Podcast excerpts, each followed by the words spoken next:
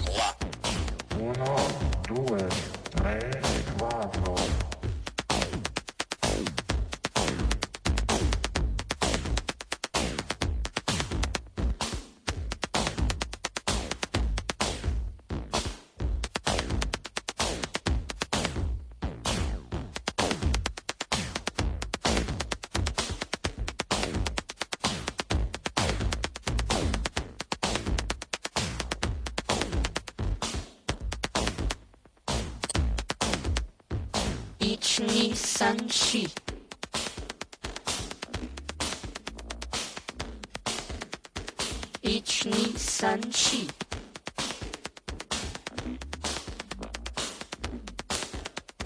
Each Nissan sheep.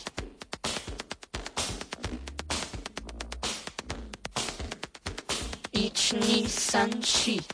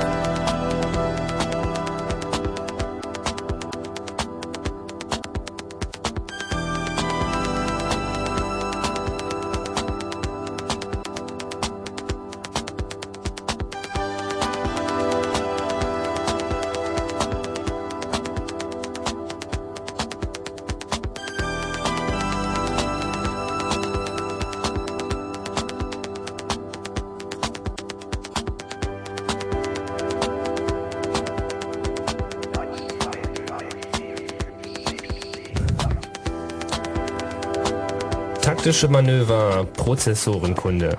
Während Omi sich nur noch mit Doppelherz am Schnaufen halten kann, denkt Klein Erwin nur noch an Megahertz.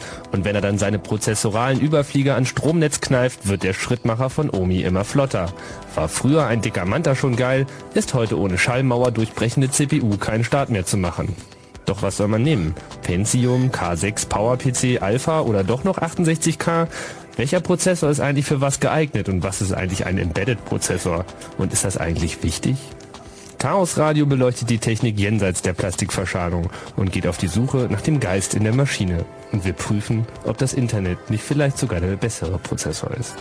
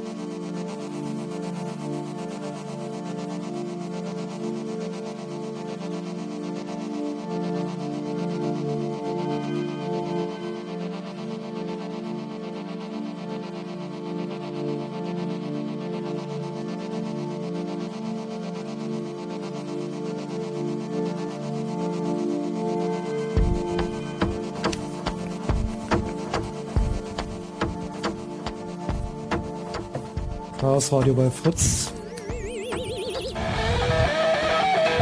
Wir wollen mehr Demokratie wagen. Chaos Radio. Und so demokratisch geht es zumindest zu, ist überhaupt keine Frage. Tim, Andreas und Hans sind vom Chaos Computer Club hier. Genau. Mein Name ist Lutz Schramm und ähm, wir bist die gucken Vertretung. mal, ob wir das merken. Ich bin die Vertretung von Johnny, genau. Genau. Wie geht's hin. eigentlich? Ich glaube, es geht ihm nicht so gut immer noch. Also er braucht noch zwei, drei Tage, sagt er, bis er wieder auf dem Damm ist. Alles klar. So richtig harte Grippe. Aber das hat auch hoffentlich nichts mit Hühnern zu tun. Nee, davon war nicht die Rede. Keine Ahnung. Wir überprüfen das noch. Tja, wir haben ja sogar ein Thema heute. So ein schickes sogar. Genau. Prozessoren. uns was richtig Lustiges einfallen lassen. Sodass es den Fritz-Moderatoren schon irgendwie einen dicken Kloß in den Hals setzt. Ähm, nachdem wir ja irgendwie die letzten beiden Sendungen ähm, dann doch eher lustiger und abschweifender verbracht haben, insbesondere die letzte zwei Jahres zwei Jahresfeier, die 23. Sendung, die hat uns eine Menge Spaß gemacht. Oh, ich Ähm, hoffentlich auch. wollen wir äh, diesmal ein bisschen mehr mal wieder ans Eingemachte gehen. So. Es gibt ja da mal zwei Fraktionen bei den Mails, die wir bekommen. Die einen sagen irgendwie, redet doch nicht so viel über Computer und die anderen sagen halt, wieso redet ihr nicht mehr über Computer? Ihr seid doch der Chaos Computer Club. Wir haben da ja auch immer so unsere Probleme, dass wir eigentlich eher so als Technik, tja, liebende äh, Gruppe angesehen werden. Sind so. wir doch auch, oder nicht? Ja, wir sind es, aber wir sind es halt so äh, eben auch nicht so. Ach, zwei Herzen schlagen in meiner Brust heißt es dann doch, glaube ich. Weil wenn man sich halt zu lange mit diesen Maschinen beschäftigt, dann gehen sie ja dann irgendwann auch ganz schön auf den Senkel. Aber sein lassen können wir es natürlich trotzdem nicht. Und es gibt ja bei allem dann auch immer noch diesen kleinen politischen Aspekt. Den lassen wir aber heute einfach mal komplett sein. Heute geht es sozusagen ums Eingemachte, heute geht es um die Pins um die Chips, die Beschichtung, die Siliziumwege und äh, wir wollen da mal ein bisschen reingraben, wie denn das eigentlich so ist mit diesen Computern und warum die eigentlich das tun, was sie, was sie tun. Jetzt musst du die Frage fragen, Dutz. Wie geht's euch denn heute? Schönes Wetter. Ja, es ist super. Im Dezember habt ihr euren wundervollen Kongress veranstaltet. Wieder mal in Hamburg. Warum ist er nicht eigentlich in Berlin geblieben? Irgendwann war er doch mal kurz in Berlin. Naja, es hat Ah. sich zufällig eine günstige Raumsituation ergeben in Berlin vor mittlerweile drei Jahren und die gibt's jetzt halt nicht mehr und Ach so. ähm, allgemeine Trägheit hält halt den Kongress in Hamburg, wo Räumlichkeiten zur Verfügung stehen, die dieses Jahr auch schon wieder ein bisschen zu klein waren. Also es waren ungefähr doppelt so viele Leute da, wie reingepasst haben. Es gab ähm, diesmal, wie ich fand, sehr interessante Workshops, sehr interessante Vorträge mit sehr, sehr viel Inhalt im Vergleich zu den letzten Jahren. Und ähm, ich glaube, wir hatten alle sehr viel Spaß dabei. Und wie war der Workshop, wo Herr Kanter nicht anwesend war? War ein bisschen schade, oder? Dass er nicht gekommen ist? Vielleicht ein Workshop. So, mal. ja, Irgendwo habe ich gelesen, Herr Kanter war eingeladen oder zumindest ein Na? Vertreter seiner Zunft. Und Es Ähm, ging wahrscheinlich um den, dann, der, auch, der auch in den Medien dann äh, heftig bestritten wurde aufgrund von, also umstritten war. die Kryptodebatten. ja, die also Kryptodebatten. Kry- Kryptographie war ja eins der, der großen Themen irgendwie im letzten Jahr, äh, neben, neben den EC-Karten, die uns dann überhaupt nicht mehr losgelassen haben. Aber es gab, es gab eigentlich eine ganze Menge auf diesem Kongress. Und was sehr positiv aufgestoßen ist, dass dieses Mal auch wieder wirklich ein Leben da reingekommen ist, wie wir das seit vielen Jahren nicht mehr gehabt haben. Also der Ansturm war also unglaublich groß. Und Außerdem waren eben auch die Qualität von den Vorträgen sehr hoch. So, also es wurden da Workshops gehalten über wie hacke ich Chipcards und zwar in zwei Teilen. Die erste hat so die gewaltlose Variante abgedeckt und der zweite Teil war dann äh, eben die nicht ganz so ge- gewaltlose Methode, wie man einer Chipkarte ihre Geheimnisse entlockt.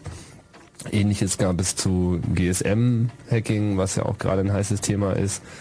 Und äh, vieles andere mehr. Äh, wen die Themen nochmal interessieren, der kann sich das auch bei uns nochmal auf dem Webserver anschauen. Wir haben den alten Fahrplan, also unser Dreitagesprogramm sozusagen, was wir im Kongress haben, das nennen wir dann Fahrplan.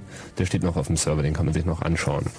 Da wird es wahrscheinlich demnächst bei presse.ccc.de auch ähm, Zusammenfassungen der Veranstaltungen geben. Das gibt, gibt es schon lange, seit seitdem der Kongress zu Ende ist. Genau, also Sehr schön. http äh, ist die komplette Kongressdokumentation. Das sind ähm, Abstracts, teilweise auch längere Papiere von den Vortragenden, beziehungsweise wo nicht verfügbar, äh, von den journalistisch, also von unserer eigenen Pressestelle Ja. auf dem Kongress zusammengetragenen Informationen und da ist der Kongress eigentlich relativ gut abgedeckt. Also es ist eine Menge Material zu finden. Und wahrscheinlich gibt es nächstes Jahr wieder einen. Auf jeden Fall gibt es nächstes Jahr wieder einen Kongress. Ich meine, wenn das, wenn das so viel Platz und äh, viele Leute hat immer, ähm, warum macht ihr das nicht zweimal im Jahr? Im Sommer?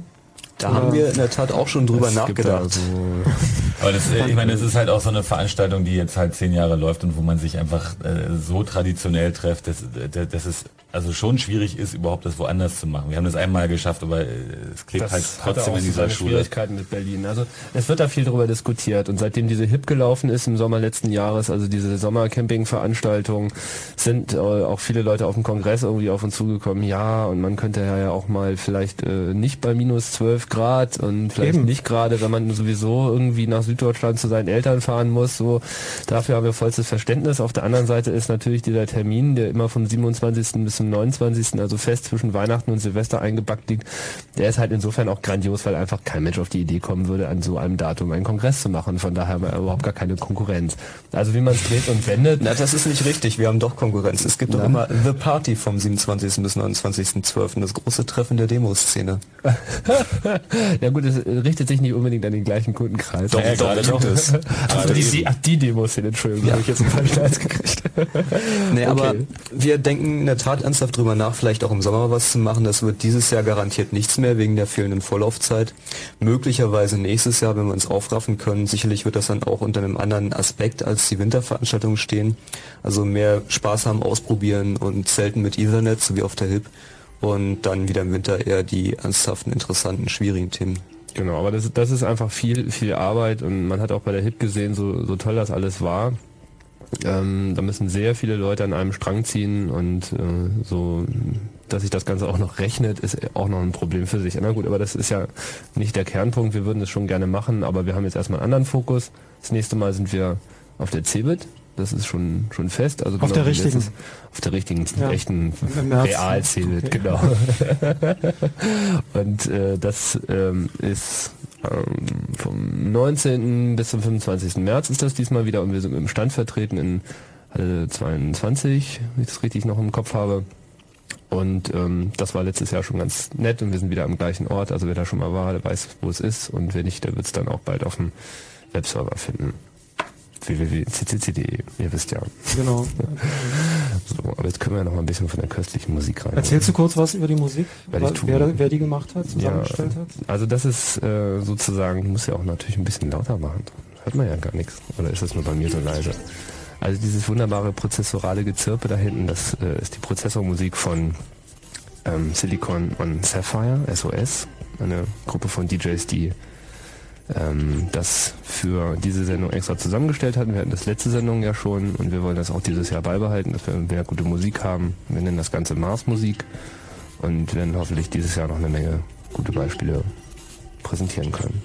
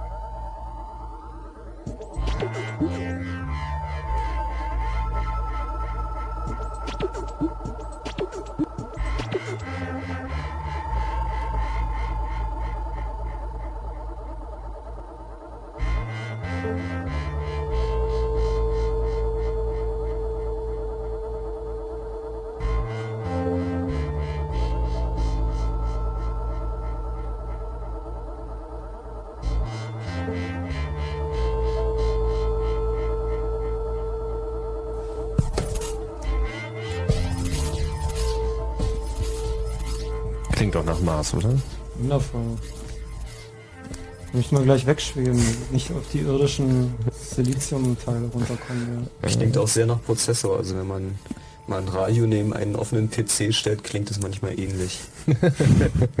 War das jetzt ein Kompliment? Äh, weiß ich nicht. Für den PC. Angeblich gab es früher sogar mal ein Spiel, bei dem das Absicht war, wo man tatsächlich ein Radio daneben stellen sollte, es auf einen leeren Kanal drehen sollte. Und dann waren die Instruktionen so getimt, dass sich die Musik zu dem Spiel ähm, im Radio wiederfand, weil der Computer damals noch nicht über eine Soundausgabe verfügte. Erinnert mich so ein bisschen an diese Festplatten- und Diskettenlaufwerksmusik, die wir damals irgendwie auf dem C64 hatten. Da konnte man mit Prozessoren auch schon lustige Sachen machen. Kennt ihr das noch? Das kleine Fest äh, Diskettenlaufwerkslied vom Schnarr. C64? Schnarr. wo, der Disketten, wo der Kopf von, der, von dem Diskettenlaufwerk immer nach hinten gefeuert wurde und gegen, gegen den Anschlag donnerte, wo er sich immer selbst kalibriert hatte und irgendjemand ist auf die Idee gekommen, damit ein kleines Liedchen zu singen. Fast so gut Ja. wie alle meine Entchen auf der Telefontastatur. Heute geht's um Computer, ne? Genau, die Ja. Computer. Müssen wir ja natürlich jetzt auch was erzählen, ne? Haben uns ja auch vorbereitet. Naja, also wir haben hier irgendwie zwei Computerfreaks und einen noch einen Computerfreak und einen Moderator und jetzt werden wir uns halt nur darüber unterhalten. Genau. Hans, du hast auch immer den, den Durchblick, was die Vergangenheit betrifft. Du bist auch so ein ewig gestriger. Das liegt an meinem Alter. genau. Wie war denn das mit den Lochkarten? Früher Ja, gab's doch gar keine Prozessoren.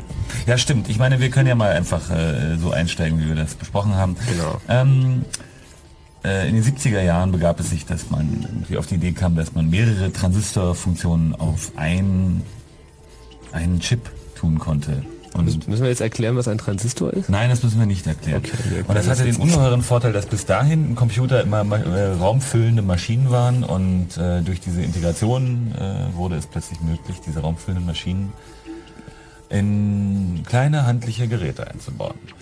Und die Weltfirma Intel war schon damals äh, voll dabei. Von welchem Zeitraum reden wir denn jetzt? Äh, wir reden jetzt von Anfang der 70er Jahre, also die genaue Zeit haben wir uns jetzt mal geschenkt. Ich glaube, Ähm, das Patent ist von 69 oder sowas. Ja, aber also Anfang der 70er Jahre kam dann der erste Prozessor von der Firma Intel auf den Markt. Das war der Prozessor 4004, der nach heutigen Maßstäben zwar sehr simpel aussieht, aber im Prinzip genauso funktioniert wie die Computer heute. Ähm, Es handelte sich, glaube ich, um einen 4-Bit-Prozessor mit 2300 Transistorfunktionen. Ja, aber die Leistungsfähigkeit war immens, weil äh, äh, es war wie gesagt damals so, dass man äh, noch zu dieser Zeit, äh, naja, Röhren vielleicht nicht mehr, aber man hatte einzelne Transistoren, die man auf große ähm, Platinen löten musste und 2300 Transistoren auf äh, Platinen ist einfach schon mal ein kleiner Schrank. So, Die Presseerklärung lautete dann auch Computer on a Chip. Ja, Computer. Schade, die, die ist super. Weil die ist deswegen super, weil äh, man würde das also mit kleinen Abstrichen auch heute noch genauso vertragen. Diesen, diesen Marketing-Bla, irgendwie Impressive Power und all that you want. Executive Solutions for irgendwie the Absolut benefits. Ja. und Intel hat dann halt weitergemacht und hat dieses ähm, ähm, ähm, diese Prozessoren eben auch äh, entscheidend mit weiterentwickelt. Also es ging äh, dann über diese äh, Vierer, also mit den 4-Bit da hat man dann schnell festgestellt, dass das eigentlich nichts taugt, weil es irgendwie doch ein bisschen wenig ist von der Wortbreite und daraufhin hat man sich dann zumindest auf Bytes, äh, äh, also auf 8-Bit geeinigt. in Es hat aber eine Weile gedauert, bis sie sich auf 8-Bit geeinigt haben. naja, das muss man aber Intel zugute halten. Also mit dem 4004 und dem darauf folgenden 8008 war das eigentlich abgefeiert. Damit war die, die, die Wort, die, die Byteweite für den Konsumermarkt war einfach gesetzt, weil Du die haben, Intel setzt die Standards, ja? ja, ist, ist der Fall. Ist Ja, in dem Fall weiß. wirklich der Fall. Also bis, bis Ende der 60er Jahre gab es durchaus noch Maschinen, die also 12-Bit Wortbreite haben, hatten und, äh, 36. 36-Bit die großen Rechner und dann äh, ach, hat man auch noch mal hier so ein Bit spendiert, um irgendwie Protection oder irgendwas zu machen oder äh, so. Aber das war dann völlig out. Dann musste es irgendwie streamlined. We have these bytes. C-Programmierer sehen das ja heute noch, dass es irgendwie äh, auch mal 9-Bit-Computer gab. So, ich erinnere an die Oktal-Schreibweise, die ja irgendwie für 8-Bit irgendwie wenig Sinn macht, aber irgendwie für 9-Bit-Computer echt prima angemessen war. Also, Ja, ja. ja, aber inzwischen ist das echt fast völlig verdrängt. Ich meine, im, im Unix haben wir so ein bisschen die Oktalzahlen noch deswegen, weil das eben gerade so, äh, dieses System gerade so aus der Kippe kommt, äh, wo es dann sich auf diese äh, reinen 8, 8-Bit breiten Bytes äh, konzentriert hat. Äh, ansonsten ha- hat ja niemand mehr irgendwas anderes als 8-Bit. Klar. So ist das. Und dann? Ich meine, was ist dann passiert? Ja, Nach dann ist, 8-Bit?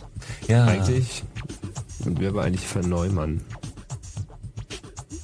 Neumann. Neumann war der, der sich ausgedacht hat, dass man gefälligst Programm und Daten gleich behandeln sollte, also in den gleichen Speicher tun sollte, was natürlich den deutlichen Vorteil hatte, wenn man seine Programme wie Daten behandeln konnte, konnte man erst so Sachen wie Compiler schreiben oder überhaupt Assembler, konnte ähm, überhaupt erst die ersten Betriebssysteme schreiben und so weiter. Also ähm, die Architektur, dass ähm, Daten und Programme gleich behandelt werden, die bezeichnet man als von Neumann-Architektur und das teilen sich eigentlich alle modernen Computersysteme heute. Die sogenannten PCs, ja. ne, ich meine, welcher Computer ist denn sozusagen nicht nach der von Neumann Architektur gebaut? Fällt mir spontan keiner ein, aber ich glaube der Z3, wo dann da auf der einen Seite ein Lochstreifen reinging, wo das Programm drauf war und dann auf der anderen Seite gab es ähm, eine größere Anzahl Relais, wo dann die Daten drin steckten. Das war glaube ich keine von Neumann-Architektur. also das ist schon die prinzipielle Architektur. Ja. Alles klar, von Aber das Neumann mit sind den- die Standards.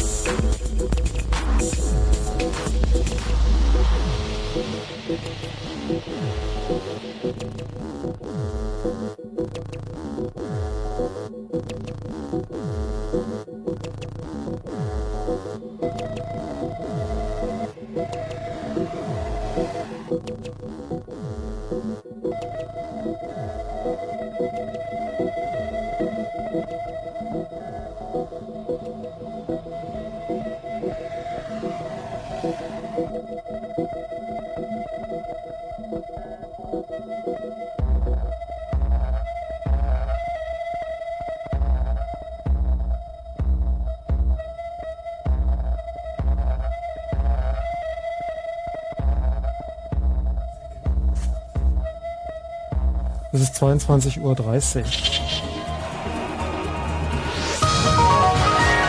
Fritz Info. Irak-Konflikt. US-Außenministerin Albright will in der Nacht nach Europa fliegen, um in Paris, Moskau und London für eine harte Linie zu werben.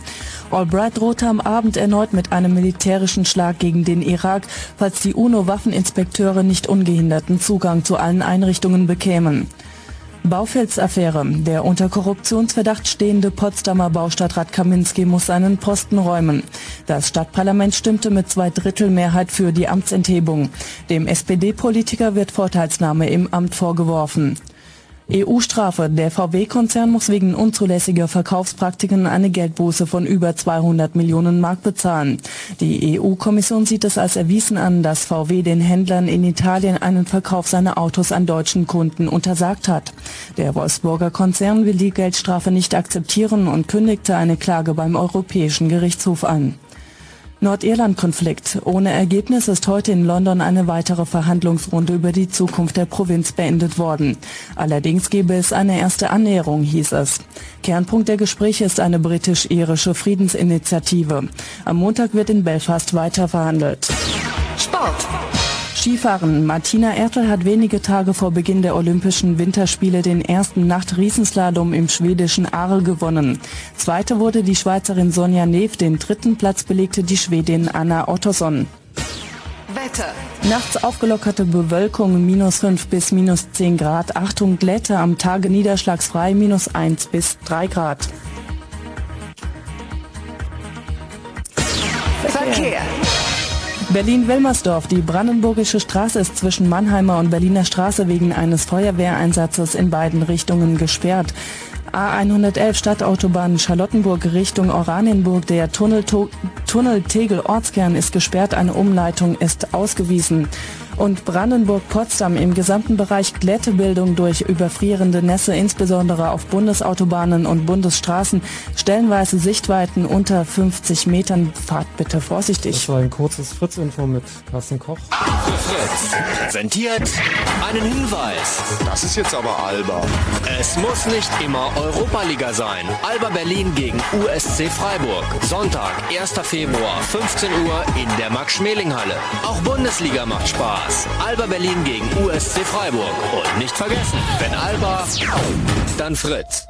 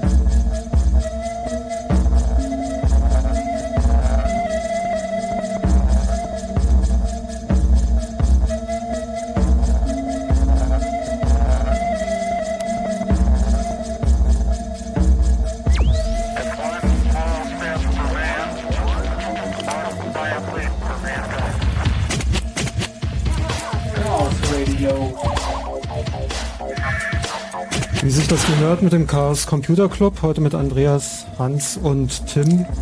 Tim winkt immer. Ja, Hallo Tim. Tim, Tim möchte jetzt Musik laut. Ah ja, wundervolle Musik. Genau. Ähm, ich habe vorhin schon vorgeschlagen, die ganzen Zahlen, die in der Sendung auftauchen, am Ende mal zusammenzurechnen. Ich habe allerdings nicht Buch geführt, also wir lassen das lieber. Ja, vielleicht können wir das ja an unsere Hörer weitergeben. Kommen dann noch so einige Zahlen zusammen. Es ging jedenfalls reichlich um Bits und äh, all diese Geschichten. Wie kann man sich denn das vorstellen? Also warum funktioniert so ein Prozessor? Also Silizium? warum die funktionieren? Also es hat viel mit Silizium zu tun, richtig. Also warum ist eine komplizierte Frage, aber vielleicht können wir erstmal darauf eingehen, was sie machen. Und zwar, ähm, was ein Prozessor im Wesentlichen auszeichnet, ist, dass er die Möglichkeit hat, auf Speicher zuzugreifen und sich aus dem Speicher den nächsten Programmschritt holt und diesen Programmschritt ausführt. Und ähm, das Ausführen des Programmschritts hat meistens damit zu tun, Daten aus dem Speicher zu holen, diese zu verarbeiten, also meistens zu addieren und zu multiplizieren und an einer anderen Stelle wieder abzulegen. Naja, und das, was ihn dann wirklich interessant macht, ist die Fähigkeit, das äh, nach außen zu kommunizieren. Das heißt, man kann irgendwelche Leitungen ansteuern, irgendwelche Bildschirmpunkte oder irgendwelche Tastaturen abfragen. Grafische Benutzerschnittstellen. Grafische Benutzerschnittstellen erzeugen, hohem Aufwand. Und das äh, ermöglicht ihm dann, dem Prozessor, seine Ergebnisse zu kommunizieren. Genau, also es wird ja immer ein, ein, ein, ein Höllenbrimborium gemacht um Prozessoren heutzutage. Also irgendwie, man muss ja erstmal den schnellsten haben und man muss irgendwie vielleicht sogar noch mehr als einen haben und man sollte natürlich auch immer den neuesten haben. So, wir werden so auf so ein paar irrsinnige Konzepte, die da äh, als in, in der Marketingmaschine immer so gefeiert werden, werden wir sicherlich noch mal ein bisschen eingehen. Ich sage nur MMX und äh, ähnliche äh, Flops. Aber ähm, Prozessoren haben auf jeden Fall irgendwie diese Welt mindestens nochmal genauso verändert, wie, wie das der Transistor vorher schon getan hat, der diese Maschine ja eigentlich im Prinzip überhaupt erst ermöglicht hat.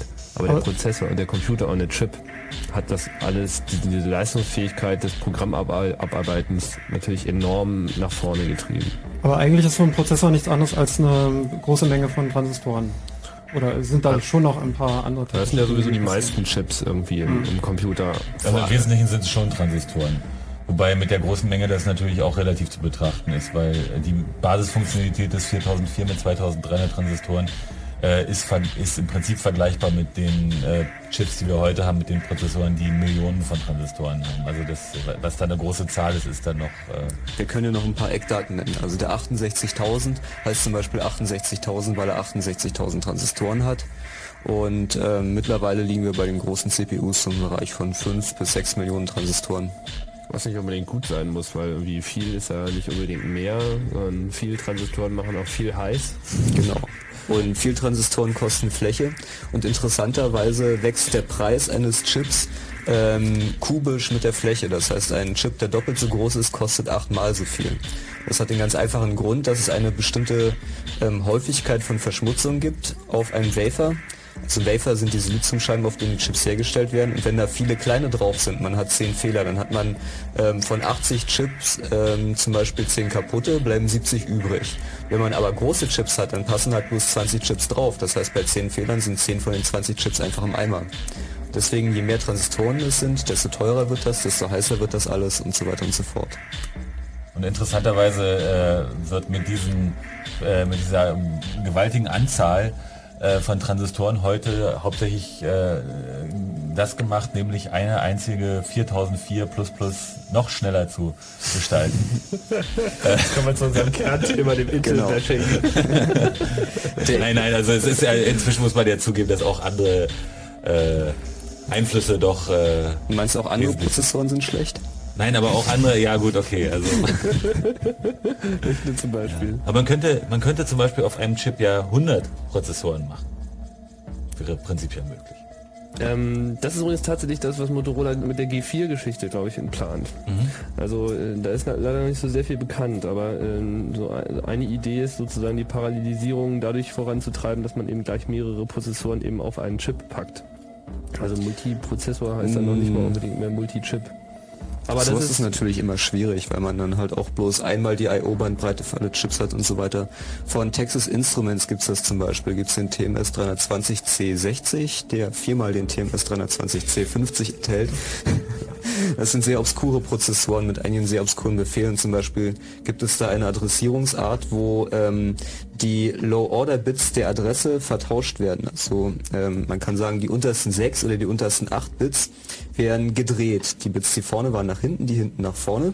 Und ähm, das Ganze beschleunigt die Fast-Fourier-Transformation. Braucht man also eigentlich außer für die Fast-Fourier-Transformation gar nicht. Aber das ist nun mal das, was die SPs 80% ihrer Zeit machen. Ja. Was genau bedeutet das? Ich meine, also Fast-Fourier-Transformation, doch, das ist interessant. Also ich, ich, bin eigentlich genau der Falsche, das zu erklären, aber ich probiere es mal trotzdem, mal gucken, wie viele Minuspunkte ich kriege. Fast-Fourier-Transformation ist halt eine, eine, eine mathematische Methode, äh, schnell ähm, Frequenzanteile aus einem Signal herauszufiltern, also zu bestimmen, wie stark hier äh, einzelne Frequenzen darin enthalten sind. Was ich, was ich aber Die Basis für viele Erkennungsmethoden, wie auch Spracherkennung zum Beispiel oder irgendwie so DTMF-Erkennung, dass man irgendwie in der Lage ist, einen Anrufbeantworter abzufragen, tititütitüt. Da muss halt auch irgendwie das Signal, was da kommt, also das, das was man hört, analysiert werden. Ähm, welche Frequenzen da drin sind. Wenn ich auf einer Telefontastatur so eine Taste drücke, dann wird ja immer eine Kombination aus zwei Tönen gespielt. Das ist so eine 4x4 Matrix und es gibt halt 16 verschiedene Kombinationen, so 4x4 verschiedene Frequenzen. Und äh, FFT, also die Fast-Fourier-Transformation, ist so der typische Weg, wie man sowas erkennt. Also mit den heutigen Prozessoren könnte man aber auch in einer mit einer sehr naiven äh, Fourier-Transformation, da braucht man keine Fast-Fourier-Transformation, äh, könnte man DTMF-Töne erkennen. Gut, Jetzt kriege ich meine Minuspunkte. äh, aber, aber, aber sehr äh, wesentlich ist das äh, tatsächlich zu, zum, Dis zum Zerlegen von natürlichen, nicht diskreten Signalen in diskrete äh, Einheiten, mit denen man dann mit dem Computer, mit einem dig- digitalen System auch was anfangen kann. Zum Beispiel ein Bild erkennen oder Man könnte äh, zum Sprache Beispiel erkennen oder Premiere damit gucken. Also Premiere damit gucken, genau. ähm, Interessanter Punkt. D-Box ist ja auch ein schönes Thema auf dem Kongress gewesen. Übrigens zur Klärung, der Chaos Computer Club verkauft keine D-Box-Bauanleitung. Es gibt da draußen gerade viele Leute, die das glauben. So. Wir haben in der vorletzten Datenschleuder haben wir einen Bauplan äh, gezeigt, wie man ähm, da andere Vorteile draus ziehen kann, wenn man Also eine konkret- D-Box bereits hat. Konkret ähm, ist es so, dass in der D-Box ein 68340 drin steckt, ein Derivat des 68000 für den Embedded-Einsatz und diese CPU verfügt über einen Debugging-Port und was in der Datenschleuder war, war eine Bauanleitung für ähm, ein Interface, damit man diesen Debugging-Port an seinen PC anschließen kann und dann mit Hilfe ähm, einer Software, die bei uns auf dem Webserver liegt, ähm, das EEPROM updaten kann, das in der D-Box drin steckt. Das Problem bei der D-Box ist nämlich, dass normalerweise Leo Kirch bei sich auf den Knopf drückt, dann bekommt man in seinen Fernseher, also in seine D-Box eine neue Software eingespielt und kann bloß noch das gucken, was Leo Kirch gerne möchte. Und ähm, deshalb ist von uns die Konkurrenzsoftware, mit der man auch die anderen Kanäle noch gucken kann. Wer kümmert sich da selber drum? Ja? Ja, ja, also, persönlich, man sollte- höchstpersönlich. Aber vielleicht sollte man das mit dem Embedded-Prozessor jetzt nochmal vertiefen, weil also ein Debug-Port und Moment, ähm, gleich, gleich. Vielleicht noch mal alles kurz äh, für die Leute, mir ist gerade klar geworden, dass vielleicht nicht unbedingt jeder weiß, was eine D-Box ist. Also D-Box ist äh, ein Produkt, äh, was äh, irgendwie in Deutschland bis vor kurzem noch käuflich erhältlich war, bis es irgendwie von der, ich glaube von der EG. Äh, Moment mal, das gibt's unter- immer noch. Es gibt's bloß nicht zum Premiere gucken. Also es gibt's nach wie vor zum DF1 gucken. Ach so, alles klar. Gut, also Wort dieses, ist ja auch das Wort Debug fast mit drin. ja, es lädt geradezu dazu ein. Ja. Also die D-Box sozusagen das, was ein digitales Fernsehen auf seinen alten Fernseher zaubert und damit äh, die Halb Halbwertszeit dieser Maschine nicht ganz so gering ist, wie sie von Haus aus ist, dafür gibt's dann halt die Datenschleuder. Aber wir verkaufen keine D-Box-Bauanleitung. Und jetzt kannst du ja nochmal erklären, was ein Embedded-Prozessor ist. Das wollten wir sowieso. Ja, das ist nämlich, das ist nämlich wirklich Ja, das interessant, ist- weil, weil das ist an sich ein interessanter Ansatz. Und zwar ähm, äh, ist ein Embedded-Prozessor ein Prozessor, der für den Einsatz in äh, Nicht-Computern äh, ausgelegt ist. Also der jetzt nicht dafür da ist, irgendeine eine Universal... Bum, bum, bum.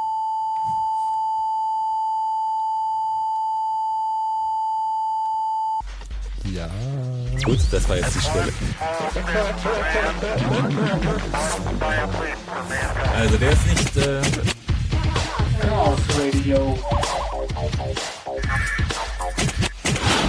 Ja, nur zur Erklärung.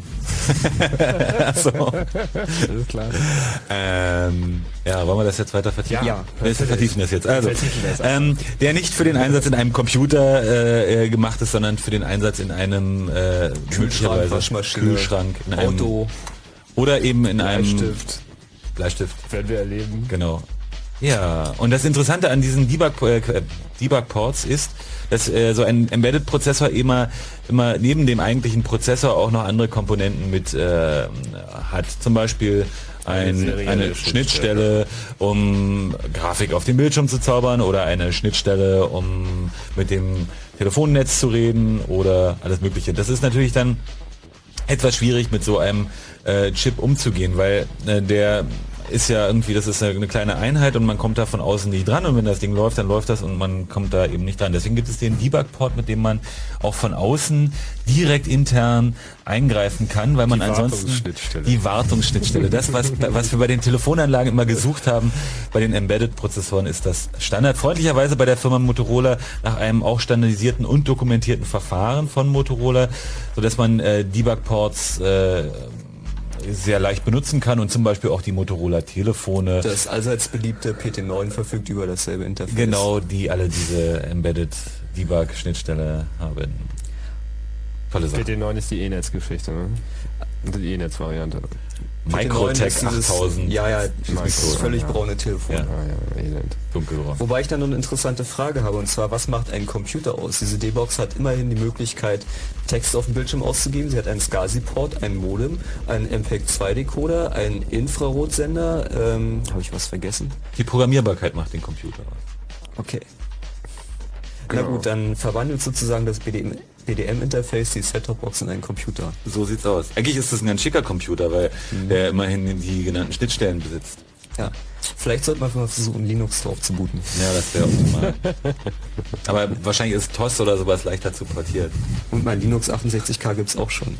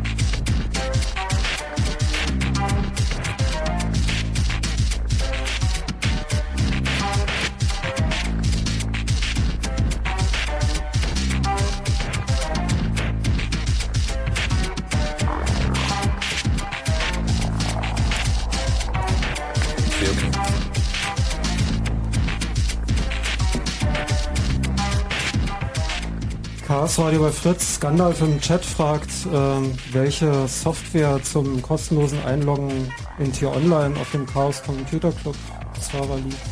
Gibt's sowas? so ein gängiges Missverständnis. Ähm, äh, haben wir nicht. Äh, es befindet sich da eine t-online-hack.zip irgendwie Datei, die uns so äh, zugespielt wurde und von der wir dachten, das wäre mal nicht schlecht, wenn wir die irgendwie auf den Server packen. Das macht nichts anderes als ähm, die Konfigurationsdateien von dieser Windows T-Online Zugangssoftware zu durchforsten und einfach mal das Passwort und die Kennung, die darin abgespeichert ist, im Klartext anzuzeigen. In anderen Worten, ähm, das Ding macht nichts Schlimmes, aber es zeigt, Was dass Schlimmes? diese, es zeigt äh, was Schlimmes auf, genau, richtig. Naja, also genau genommen, man darf halt seine Software nicht, äh, seine Passwörter nicht in der Software absichtlich abspeichern. Ja, ja, Wenn es- also es, es, es, es weist einfach mal wieder darauf hin, was wir schon immer sagen, irgendwie Passwörter sind, sind keine Lösung und man sollte sich langsam mal was Besseres einfallen lassen. Als Passwörter. Als nur Passwörter zumindest. Aber wir wollen ja eigentlich über Prozessoren reden hier. Und nicht über Software. Ja, Tim, was hast du denn für Prozessoren in deinem Besitz? Jetzt gerade dabei? Naja, oder in Besitz? Im Besitz, da muss man nachdenken. Also ich glaube, ich habe, da muss man an- Andreas nochmal helfen. Was ist in, in meiner kleinen Maschine, die wir auch alle haben? Ein 68? Ähm, 328. Ein 68 328? Also ein Embedded Motorola. Genau. Genau. Dann habe ich, ich habe derzeit ganz schön wenig, muss ich feststellen. Ir irgendwo in unseren Räumen fliegt noch eine 386er Intel CPU von mir rum, von der ich mittlerweile nicht mehr genau weiß, wo sie sich befindet. Dann habe ich einen PowerPC 603. Ähm, das muss ich schon mal ein bisschen nachdenken. Was hattest du ich habe noch einen 68030 bei mir zu Hause stehen. Früher hatte ich einen 68030, einen 68000, einen 6502 und Ein Z80 hattest du bestimmt auch schon mal mehrfach. Nee. Ja, doch, in deinen Tastaturen. Kannst du von ausgehen. Echt? Ja. In PC-Tastaturen sind Z80 drin? Ja, das ist immer so, äh, dann nimmt man einfach den Prozessor of Choice, wenn man eine Tastatur haben möchte. Ah, Z80 Prozessor of Choice, kommen wir noch zu. Aber ich hatte zumindest keinen kein Desktop-Computer, wenn man das überhaupt so nennen kann, oder auch keinen Home-Computer mit Z80-Basis. Bin dann eher immer mehr in, in dem Bereich mit der 6 vorne. äh, Ja, ja, hängen geblieben. 6510, so einer bist du, ne? Ja, ja. Äh, 65, äh, 10, genau, so genau das aussagen. Wobei ich also, naja, doch im ZX, ZX81 habe ich auch mal ein bisschen rumgespielt, war aber nicht meiner. Und ähm, jetzt fallen mir erstmal keine Prozessoren, die ich habe. Was hast du denn? Oh, im Moment habe ich glaube ich auch fast nur Intel-CPUs. Zum Beispiel in dem Telefon dürfte wohl ein Intel-Derivat drin sein und Da wäre ich mir Mein- nicht sicher. Mein Telefon. naja. Baut Siemens nicht eigene Mikrocontroller? Ja, aber die sind, die sind Intel-basiert. Also Oh. äh, äh, x86. Stimmt, stimmt. Die bauen ja auch ähm, Intel-CPUs in ihre Vermittlungsstellen ein. Ja, ja, das ist also das ist Standard, das hat sich leider in Deutschland auch ganz durchgesetzt. Ähm, ja, und zu Hause habe ich halt diverse Pentiums, zwei, genau, nee, ein Pentium und einen AMD habe ich. Einen sehr schönen AMD, 486er. Den AMD nennst du, nimmst, nimmst du, kompatibel. wenn du mal was berechnen musst, ja? Nee, nee, nee, nee, da läuft mein Unix drauf. Aha. Ähm, ja, und sonst habe ich keine CPUs, glaube ich. Und du? Also ich habe einen PowerPC 604 und diverse 486er laufen da als Router und ähm, naja, und dann den 68 328 in meiner Tasche und ähm, naja, eigentlich hatte ich schon immer Intel, also ich muss mich mal outen. Ich habe mit einem XT meine Computerkarriere angefangen. XT. XT. Da war ich aber echt privilegiert, das war nämlich noch zu Ostzeiten. 80, 88. Ja, 80, 88. Damit fing alles an. Das war eine echt aulige CPU damals schon. Nach, Auch nach damaligen Maßstäben war die richtig schlecht. Weil das war nämlich die kastrierte 8086. Wenn man überhaupt so ein Ding haben wollte, dann doch bitte schön die vollständige. Nein, das wurde halt, ABM musste sparen. Genau. Aber Ja, früher habe ich auch mal am KC gesessen, einmal die gesam- gesamte Serie durch und da steckte ein U880 drin. Das war angeblich ein äh, Nachbau, in Wirklichkeit war es ein Klon. Ähm, das war nämlich ein Z80, der auch über dieselben undokumentierten Befehle verfügte und daran sieht man also deutlich, dass es sich wohl um dieselbe Maske gehandelt hat wie beim Original Z80. Wie habt ihr, wie habt ihr denn das geklont? Naja, die haben ähm, erstmal die Chips freigelegt, dann fotografiert, dann eine Schicht abgeschliffen, dann wieder fotografiert und eine Schicht abgeschliffen und so weiter, bis sie unten waren. Dann haben sie davon Masken gemacht. Das haben sie uns auch mit dem Megabit-Chip gemacht. Wie dicht muss man das abschleifen? Naja, also in der Praxis wird man es wahrscheinlich eher abätzen, aber das bewegt sich so im Mikrometermaßstab. Mhm. Aber das ist schon also feinmechanische Technologie, die schon länger bekannt ist. Also die ist länger bekannt als das Produzieren von solchen Und die Maske wird dann aber fototechnisch abgenommen, oder wie? Ja, das wird fotografiert und Mhm. dann wird das auf, ähm, also wahrscheinlich analog auf ein riesiges Stück Papier übertragen und von Hand eine Maske drauf gemacht, die dann wieder auf Mikrofilm runterkopiert wird und ähm, ja, also ein Mikrochip wird in Ätztechnik hergestellt, ähnlich wie Leiterplatten. Das heißt, da kommt ein Fotolack drauf, der wird belichtet, dann wird ähm, das Unbelichtete weggespült und dann wird es geätzt und dann wird es dotiert und dann kommt wieder eine Schicht drauf und so weiter, bis sie fertig sind. Jetzt fragt keiner nach der Shareware, äh, mit der man das machen kann, ob man die runterladen kann. Sondern unterhält sich da eigentlich irgendwie. Wir haben übrigens den Fritz Webchat offen. Vielleicht sollten wir das mal erwähnen. Also die, einige Leute scheinen das immer schon zu wissen. Auf dem Fritz Webserver ist ein im Websystem integrierter Chat und den liest der Lutz hier auch mit. Und falls ihr irgendwie eine Frage habt, dann könnt ihr das da reintippen und wenn ihr keine Lust habt, irgendwie dafür Internet zu benutzen, weil das ja auch ganz schön sinnlos ist, könnt ihr uns auch anrufen in dieser Sendung. Du weißt bestimmt die Te Telefonnummer auswendig, Lutz. Nee, ich weiß sie nicht Es gibt die auswendig. neue, es gibt die Null. Die Fritz Hotline ist geschaltet. 0331 für Potsdam 70 97 110. Ui, neue Nummer. Ja, Wieso das denn? Habt ihr eine neue Anlage bekommen? äh, der Provider hat gewechselt. Ach, ernsthaft? Nein. Schon länger. Wo seid ihr denn jetzt? Darfst du sagen, Jetzt was? sind wir bei den Lila-Kollegen neuerdings. Hä, wer sind die lila Kollegen? Na, wer ist denn dieser Aqua? Bei der Nein, T. echt? Ja, ja, Wieso, wo wart ihr denn vorher? Ach ja, stimmt, es gab ja diesen örtlichen... darüber redet nicht öffentlich genug. Ah, das ist ein richtiges Telefonnetz. Jetzt kann man auch über den Hof telefonieren. Ah, schön. Ihr kriegt ja jetzt auch richtig Internet, habe ich gehört, ja? Zum Beispiel. Ist da was dran, ja? Kannst du da irgendwas ausplaudern? Nö. Nein. Alles ganz sicher hier. Ja, Mensch, das bringt uns ja mal irgendwie auf den, auf den Punkt, dass wir vielleicht mal beleuchten sollten, was eigentlich aktuell ist bei den Prozessoren. Ich meine, wenn man sich, wenn heute irgendwie jemand darüber nachdenkt, einen Computer zu kaufen, das zeigen ja auch immer wieder irgendwie Untersuchungen bei den Leuten, dann denkt ja eigentlich überhaupt gar kein Mensch darüber nach, was da für ein Betriebssystem drauf ist. Also die meisten Leute gehen ja sowieso davon aus, dass da irgendwie Windows drauf ist, wenn sie den Namen überhaupt kennen. Das sind also dann doch weniger, als man vielleicht glauben mag. Aber es gibt ja auch noch andere Computer zu kaufen und ähm, machen wir mal eine Liste. Also neben der ganzen Intel-Familie, die wir sicherlich noch ausreichend beleuchten werden, weil da wollen wir ja noch drauf rumhacken, gibt es immer noch irgendwie die Macintosh-Garnitur, die äh, den PowerPC-Chip in sich trägt, beziehungsweise die PowerPC-Familie. Derzeit auf dem Markt vertreten mit dem 603-Prozessor für vor allem tragbare und billige Geräte und dem 604 PowerPC für die etwas schnelleren, dickeren Maschinen und Workstations. Davon ist dann manchmal auch mehr als einer drin. Im Intel-Bereich wird nicht mehr alles verkauft, aber ist natürlich alles noch irgendwie vertreten. Also nach irgendwie 80, 88, 80. Ja, das ging ja viel früher los. Also nach Ja, der eigentlich 4004 kam die 8008. Also auf für die Intel. Ja. Genau. Das Zitat hast du bestimmt äh, Genau. bekommen. Also bei den Intel-CPUs ist es ja deswegen äh, so ein Kreuz, weil ähm, sich diese Geschichte seit den 70er Jahren eben kontinuierlich entwickelt hat und äh, jeweils die nächste Prozessorgeneration von Intel auch die gleichen Programme verstehen musste wie die vorherige Generation. Und äh, während in den 70er Jahren also der, der, das Design von Prozessoren noch wesentlich davon getrieben war, äh, wie viele Transistoren man nur auf seinen, auf seinen äh, Chips unterkriegte und das waren dann halt so, ob es jetzt 5000 oder 6000 sind, äh, sind die Maßstäbe und die ähm, Vorgaben, die man hat, heute natürlich andere. Äh, und Intel leidet halt darunter, dass sie immer diesen, äh, diese, diesen Ballast aus den frühen 70er Jahren mitschleppen müssen. Es gibt da ein schönes Zitat äh, von dem Mike Johnson, der ist ähm, Leader des 80 x86 Design Teams bei AMD. Der meinte, the x86 isn't all that complex. It just doesn't make a lot of sense. Und ähm, was so viel heißt, wie äh, dieser Befehlssatz ist Unsinn.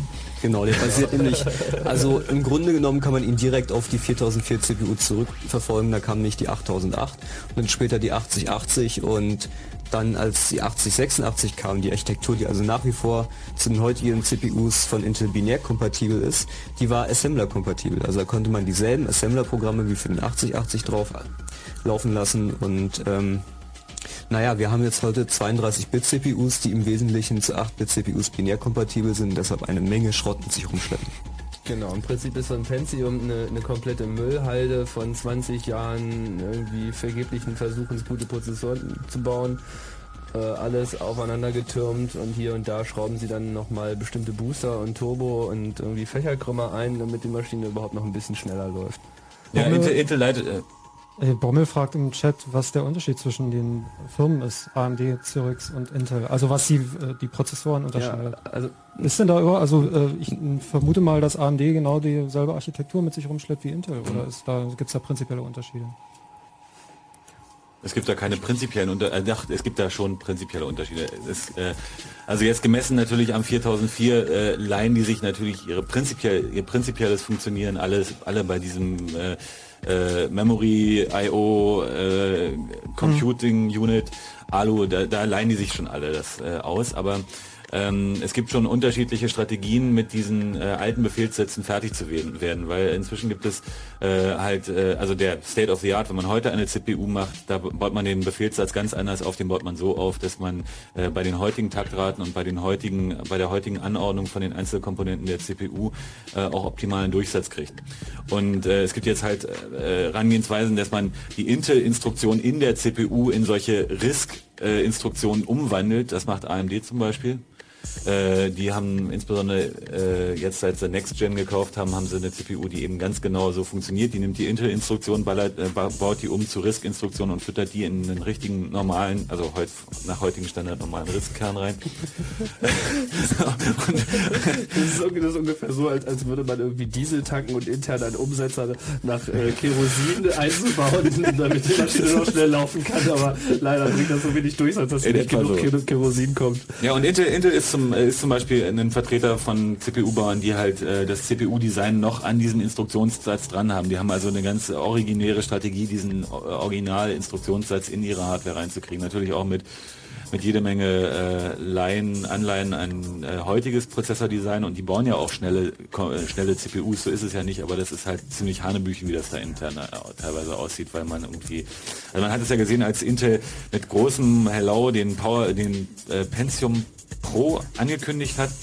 Da haben sich dann diese ganzen äh, Windows-User auf diesen neuen Prozessor gestürzt und ihre 16-Bit-Applikationen darauf äh, abgefahren. Und das ist einfach langsam gewesen, weil die, die, der, der Pentium Pro nicht in der Lage ist, diese 16-Bit-Instruktionen äh, optimal auszuführen. Und seitdem ähm, ist halt das schnelle Ausführen von Legacy Code eine der wichtigen äh, Designvorgaben für äh, x86-kompatible Prozessoren geworden. Vielleicht soll man noch was zum ähm, Stichwort CISC und RISC sagen, wo das schon mal gefallen ist. Ähm, CISC-CPUs sind ähm, solche mit komplexem Befehlssatz, das heißt, ähm, es gibt viele Befehle und die Operanden der Befehle können sehr komplex sein. Also man kann direkt auf den Speicher zugreifen, kann ähm, auf den Speicher über ein Register indiziert zugreifen und so weiter auf zwei Speicherzellen gleichzeitig.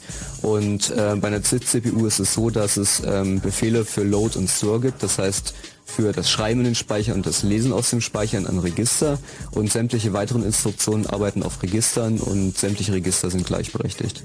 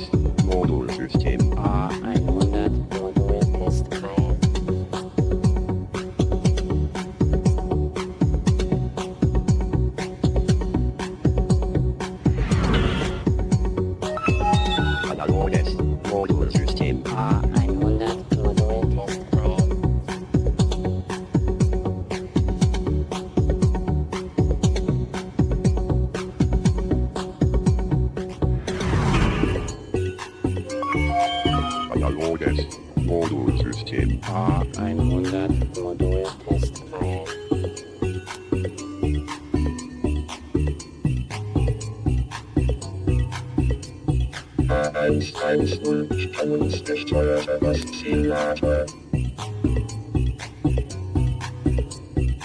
A110 stimmt uns nicht teurer, was sie laber.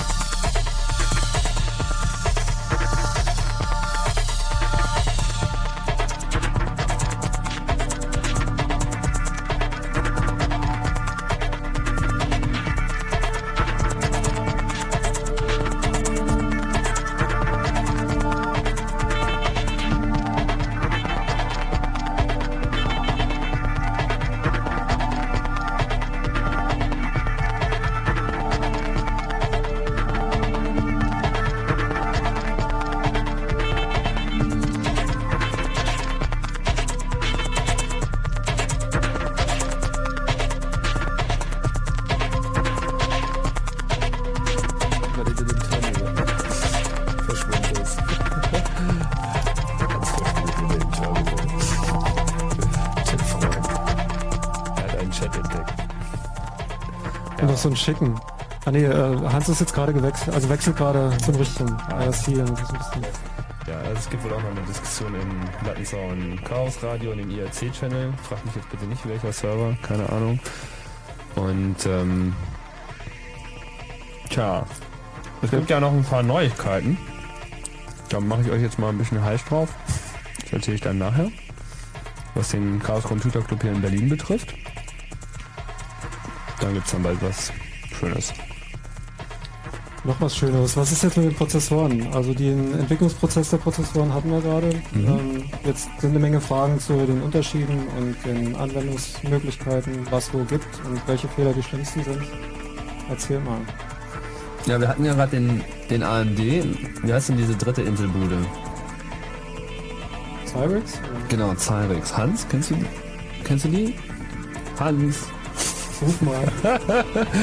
Hans hat seinen Kopfhörer beiseite gelegt und taucht in die weltweiten Datennetze ein.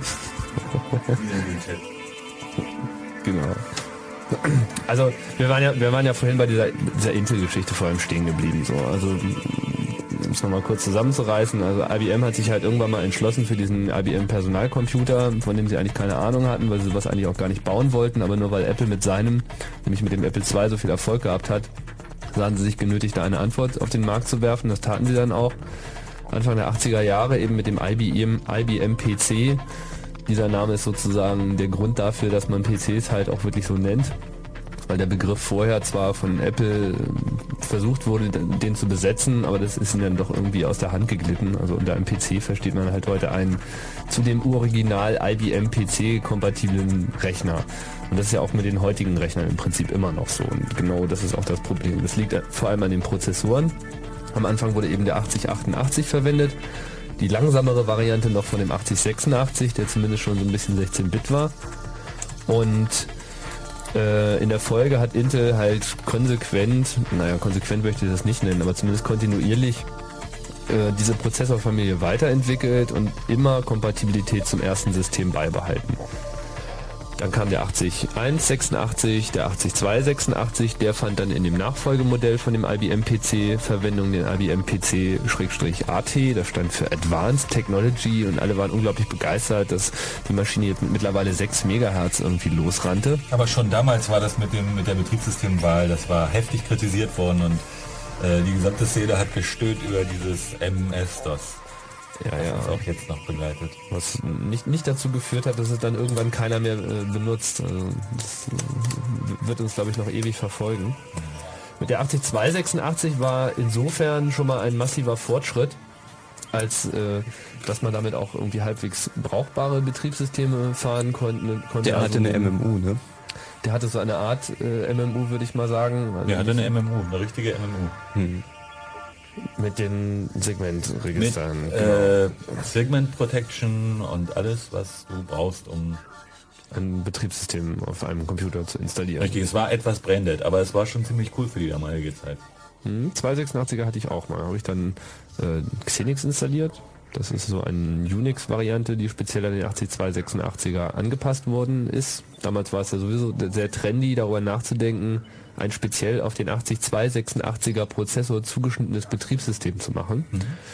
Zum Beispiel gab es da dieses Projekt OS2, ihr erinnert euch vielleicht, was mal als, äh, als Nachfolger für äh, MS-DOS gedacht war. Damals äh, saß halt Microsoft noch zusammen mit IBM irgendwie hinter dem Pult und hat versucht, da für die Zukunft zu planen. Das haben sie ja dann auch groß angekündigt. Ja, super OS2. Kam dann auch irgendwann raus, aber so recht hat es keinen interessiert weil es da eben so diverse Schwierigkeiten gab mit der Kompatibilität. Ein Wort, was der Computerindustrie damals selber eigentlich noch wirklich überhaupt nicht so bewusst war, was sie da sich eigentlich mit, mit, mit eingebrockt haben, dass sie irgendwie so schlecht gestartet sind mit diesem PC. Na gut, egal.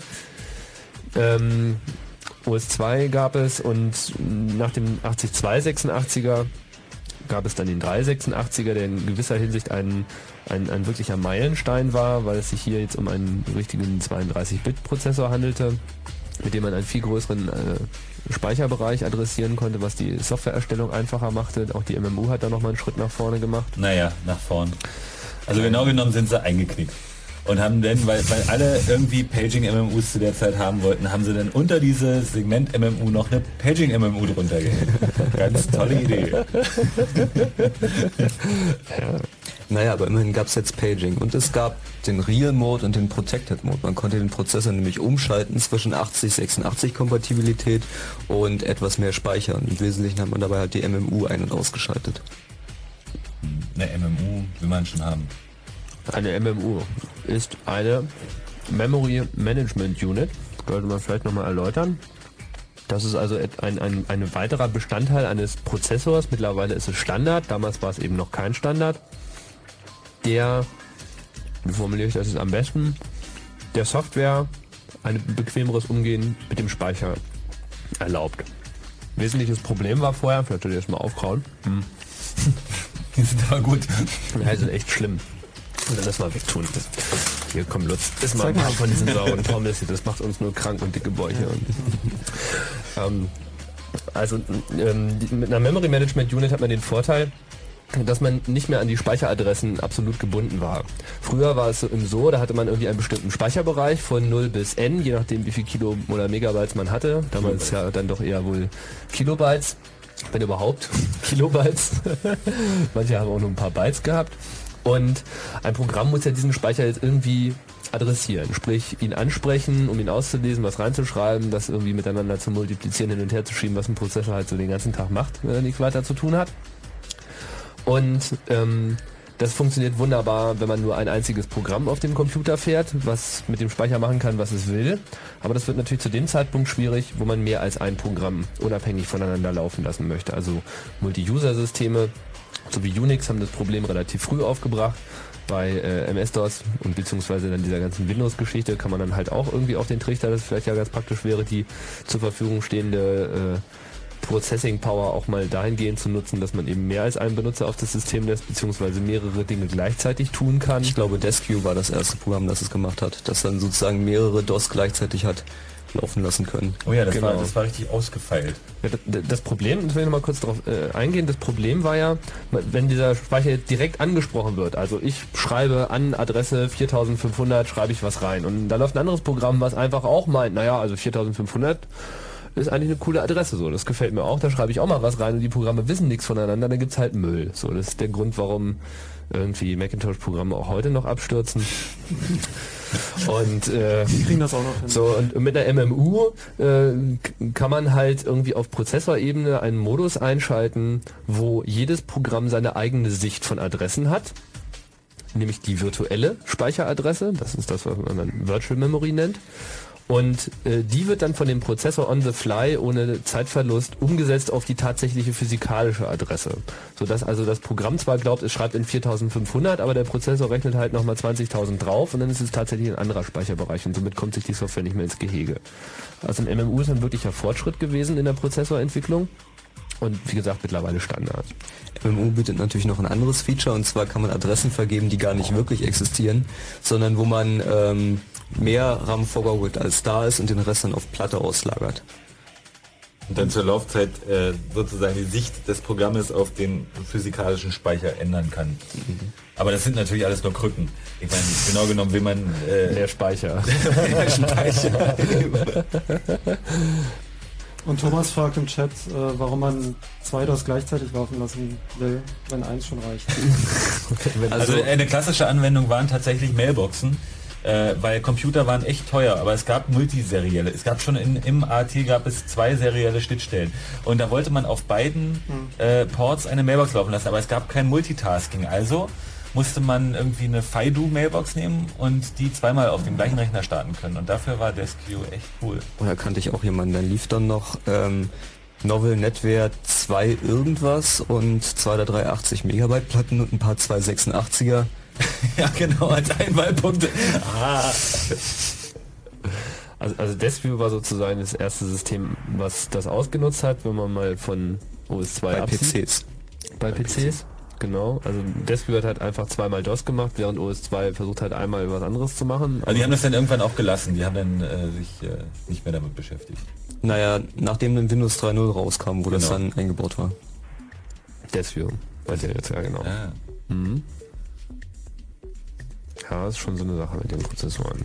Aber wir waren jetzt gerade ziemlich in die MMUs abgeglitten. Ja, genau. Aber ich meine, das ist natürlich kein uninteressanter Punkt, weil wenn wir sagen Computer on a Chip, so wie damals der erste Prozessor angekündigt wurde, kommt man ja eigentlich erst auf den Punkt, was macht denn jetzt eigentlich den Computer eigentlich aus? Also wenn der Computer nicht on a Chip war vorher, was, woraus bestand er denn eigentlich? Das haben wir ja, glaube ich, mal zusammengerissen. Das ist also so die Fähigkeit, halt Speicher zu adressieren. Hatten wir vorhin. Ja. Gehört eigentlich gar nicht mal unbedingt dazu. Und äh, so peu à peu kommen halt auch noch andere Features mit rein. Die MMO ist die eine. Andere Sache ist das, was bis vor kurzem noch als Co-Prozessor bekannt war. Oh ja.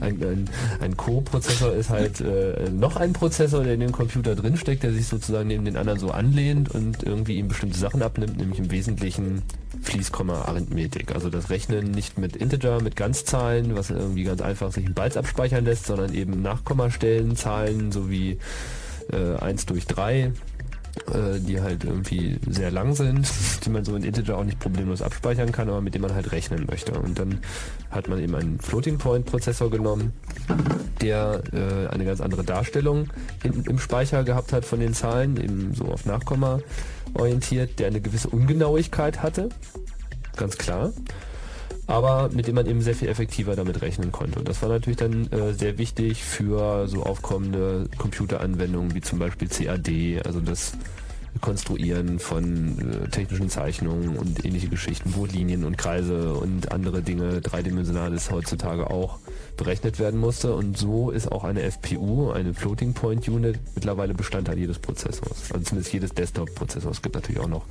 Prozessoren ohne. Da hat sich Intel auch voll in den Nesseln gesetzt. Genau. Aber, ähm, der ähm, erste Co-Prozessor für den 8086 war der 8087 und der wurde in Israel entwickelt und äh, die Leute von Intel haben nicht wirklich mit dem Team kommunizieren können wegen der bösen Zeitverschiebung und so weiter und damals, damals gab es auch noch nicht so richtig viel Internet. Auf jeden Fall ist es so, dass ähm, die Floating Point Architektur bei Intel CPUs auch heute noch ähm, Stack-basiert ist. Das heißt, man hat einen Stack von acht Einträgen und Operationen können immer nur auf dem obersten Eintrag stattfinden.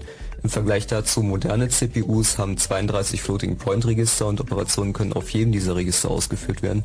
Und ähm, es ist völlig klar, dass man damit deutlich weniger Speicherzugriffen auskommt und wesentlich flexibler ist. Und es ist also auch heute so, dass ähm, Intel CPUs, die natürlich immer noch zum 8087 kompatibel sind, wie sollte es anders sein, in der Floating Point Performance ziemlich hinterherhinken. Also ähm, Pentium liegt, glaube ich, so im Bereich von 6 bis 7 Spec FP95. Das ist so der aktuelle Benchmark für Floating Point Performance. Und ähm, ja, vergleichbare CPUs, der R10000 von MIPS zum Beispiel liegt bei 19 Spec FP95, also glatt das Doppelte. Und ähm, die von Digital jetzt angekündigte CPU, die neueste Generation des Alpha-Prozessors, liegt bei 50 Spec FP, also der fünffachen Leistung. Ja, man muss also Spec FP, FP ist so ein normalisierter Standardwert, aktueller Ben Benchmark, der wieder so wie MIPS eigentlich gar nicht so viel aussagt, außer dass äh, dieses C-Programm eben in einer entsprechenden Geschwindigkeit ausgeführt wird. Aber äh, man muss ja Intel immerhin zugutehalten, dass sie auf ihrem hirntoten äh, Floating Point Befehlssatz immer noch die schnellsten FPUs bauen. Und das ist auch äh, der Grund, warum sie da momentan ziemlich stinken und gegen ihre Konkurrenten auch ziemlich, also ziemlich gut dastehen, weil diesen kranken Befehlssatz, den kriegt man nicht so einfach implementiert. Und bislang sind noch alle Versuche, eine FPU zu konstruieren, die äh, Intel-Code versteht und schneller ist als die Intel-FPU, sind eigentlich gescheitert. Aber ist der K6 nicht schneller? Nee, das ist nicht schneller. Nur Integer. Nur Integer. Integer ist nicht so das Problem, das kriegt man heutzutage hin, aber Floating Point, da haben sie sich beim Pentium schon richtig was ausgedacht und da waren alle auch, haben auch alle Oho gesagt bei dem, bei der, bei der FPU. Bei welcher? Vom, vom Pentium? Ja, bei der Pentium. Was haben sie sich denn ausgedacht? Ja, da gibt es zum Beispiel so äh, laufzeitabhängige Berechnungen, dass wir irgendwie ähm, die Signallaufzeit verwenden, um ein, eine bestimmte äh, eine bestimmte Winkelfunktion schneller auszurechnen oder irgend so ein irgend so ein Ding, das kann Andreas bestimmt besser. Ich habe es mir auch nicht im Detail angeguckt, weil es mich doch eher abgeschreckt hat. Aber da machen sie richtig miese Tricks, wo, wo die Digitalfreaks also echte Probleme haben und äh, einfach nicht so schnell hinterherrechnen können. Also ich glaube, miese Tricks ist sowieso irgendwie. Apropos miese Tricks. Ähm, Intel hat sich ja MMX ausgedacht. Das ist was ganz besonders Tolles. Vielleicht sollte man zur Abwechslung mal erklären, was MMX wirklich ist. Und zwar ist es so, dass man ähm, normalerweise, wenn man zwei 32-Bit-Zahlen addiert, immer einen Übertrag hat. Das heißt, man addiert zwei Bit ganz rechts und Übertrag zieht man dann eins nach links, so wie man auch schriftlich addiert. Alles, was sie da machen, ist den Übertrag an bestimmten Stellen abzuschalten, sodass man zwei 32-Bit-Werte addieren kann und sie sich wie zwei 16-Bit, ähm, also jeweils zwei 16-Bit-Werte insgesamt vier verhalten. Oder man kann halt ähm, 8 Byte auf 8 Byte addieren, indem man zwei 32-Bit-Werte aufeinander addiert. Ähm, das ist für manche Sachen ein bisschen sinnvoll. Ähm, das Problem dabei ist, man kann es nur in Assembler programmieren, man kann keinen vernünftigen Compiler schreiben, der das verwenden kann. Und es ist so, dass die Konkurrenz, nämlich die PowerPC-CPUs, ähm, ohne MMX dieselbe Aufgabe schneller lösen. Ja gut, ich meine, das wäre ja noch zu verschmerzen, weil das Blöde an den MMX-Befehlen ist tatsächlich, dass sie äh, sozusagen mit den äh, FPU-Befehlen interleaved äh, äh, implementiert sind, sodass der Befehlssatz quasi umgeschaltet werden muss. Also das ist Genau, man kann nicht gleichzeitig MMX und Floating Point benutzen. Total gehört. Das ist unglaublich. Ja, aber das mit diesem scheiß Befehlssatz, da haben sie sich richtig ein Ei gelegt und wo sie jetzt, also da müssen sie echte Handstände führen, um da ein bisschen was dran zu tun. Also Ja, auf, die andere Seite, auf der anderen Seite kaufen alle irgendwie MMX und irgendwie alle anderen müssen jetzt irgendwie auch MMX anbauen und ich glaube, diese Entwickler, die aber AMD sitzen, die kotzen irgendwie, wenn die morgens einen Pressrelease von Intel auf den Tisch kriegen, irgendwie Intel announces New MMX Extension, da wissen die irgendwie, dass sie das nächste halbe Jahr auch keinen Spaß haben werden, weil sie erstmal diese ganze Scheiße da ausbuddeln müssen und dann auch noch einen Weg finden müssen, wie man das Ganze halbwegs, ohne jetzt gleich die Chips abzukratzen, auch noch implementiert. und völlig sinnlos, weil es nie jemand wirklich benutzen wird. Und dann kriegt man es vielleicht hin und dann kommt, kriegen sie erstmal wieder eine Klage auf Patent, Patentverletzung oder sonst. Apropos Blödsinn. Patente. Intel ähm, kommt jetzt mit einer neuen Architektur, der Merced-Chip mit 64-Bit. Und Intel hat erstmal ein paar Sachen patentieren lassen für den Merced. Und das erste, was sie sich haben patentieren lassen, sind Opcodes, um zwischen verschiedenen Befehlssätzen umzuschalten. Also diese Merced-CPU, und das muss man sich mal vor Augen halten, wird x86-Befehlssatz verstehen wird den ähm, Befehlssatz der ähm, HP-Architektur PA-RISC verstehen und wird zusätzlich einen neuen Befehlssatz, den sogenannten EPIC-Befehlssatz verstehen. Also da werden allein zwei Millionen Transistoren für nichts aufgebraucht werden. ja, wofür müssen sie die ganzen Transistoren ja verwenden? Und sei es darum, irgendwie... Die bauen da bestimmt auch noch Spark rein. Würde mich echt nicht wundern. Wie ist denn das? Ist eine, eine, haben, also haben die eine, eine abschaltbaren äh, Microcode-Prozessor im Kern, äh, im, im, in der CPU drin, sodass sie wahlweise RISC und, äh, und CISC machen können, oder wie? Also ich kann mir das nur so erklären, dass da die Microcode-Befehlssätze umgeschaltet werden. Wir haben eine Hörerin am Telefon. Oh ja. Wer ist da? Hallo? Äh, hallo? Ach, du bist doch ein Hörer. Wer bist du? Hier ist Matthias. Hallo Matthias. Hallo Matthias. Hast ja, du eine? zwar, äh, ich habe mal eine Frage. Ähm, wisst ihr vielleicht, wann die ersten Systeme mit 100 MHz Bustakt auf den Markt kommen? Du meinst jetzt Mainboard, Meinst Bustag. PCs, Ja, genau. ja? Und passende Prozessoren. Tja, da kann man jetzt nur ein bisschen spekulieren. Also so richtig, ich glaube, sie sind gerade so bei 80. Sehe ich das richtig? 83 glaube ich, ja. 83. Also es gibt natürlich schon etwas länger Systeme mit 100 MHz Bustakt, allerdings nicht für den Konsumermarkt. Ja, eben. Und ähm, ja, keine Ahnung, also länger als ein Jahr wird das bestimmt nicht dauern. So die Taktraten voranschreiten.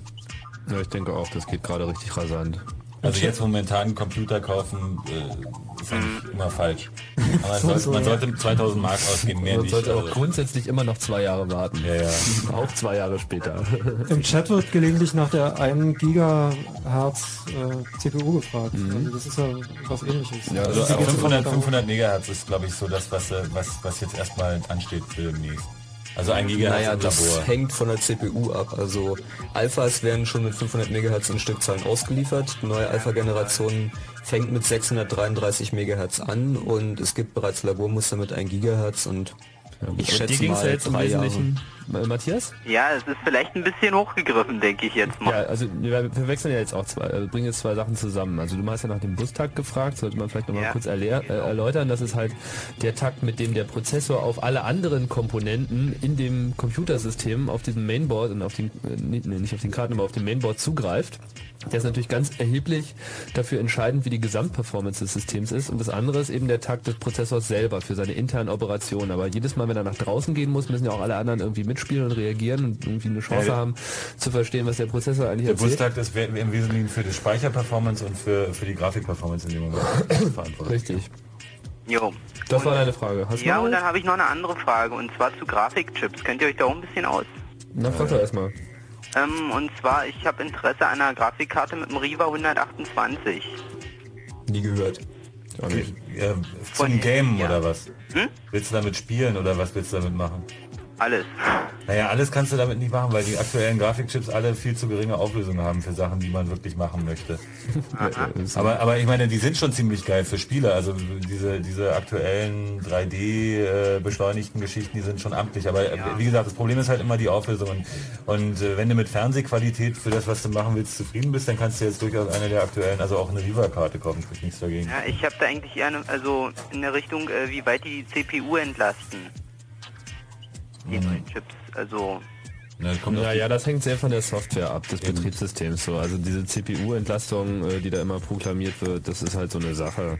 Und ähm, man muss da auch nicht unbedingt äh, alles glauben. Also es soll da, es soll da demnächst irgendwie äh, eine, eine Graf, irgendwie die nächsten Grafik-CPUs, liest doch die CT, da steht es doch drin, äh, äh, Ja, ja. mit, mit Triangulierer kommen. Also dass der, dass die Triangulierung mehr von der von dem von dem Grafikchipsatz gemacht wird. Das ist im Moment halt nicht der Fall. Und ja, äh, das soll eben dieser, äh, dieser Riva 128 soll das ziemlich gut machen. naja, also ich würde doch da eher die T CT befragen als den Chaos Computer Club. Genau. Äh, die sind ja auch okay. Also, Ja, ja. Das tun wir natürlich auch. Okay, gleich nochmal drauf. Ja. Ja. Gut, wir machen jetzt erstmal das Info. Wir müssen jetzt, wir müssen jetzt Nachrichten hören, Matthias. Ja, okay, gut, Ja? Dankeschön. Alles Ciao. klar, ciao. Tschüss. Oh ja, es ist schon spät.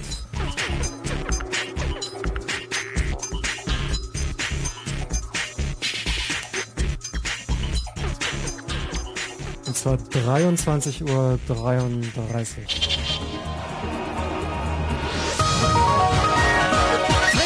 Kurzinfo. Irak-Konflikt. US-Außenministerin Albright will in der Nacht nach Europa fliegen, um in Paris, Moskau und London für eine harte Linie zu werben.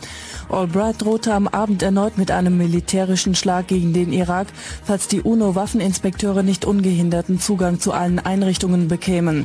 Großbritannien unterstützt den Irak-Kurs Washingtons, während Frankreich und Russland auf eine Verhandlungslösung setzen.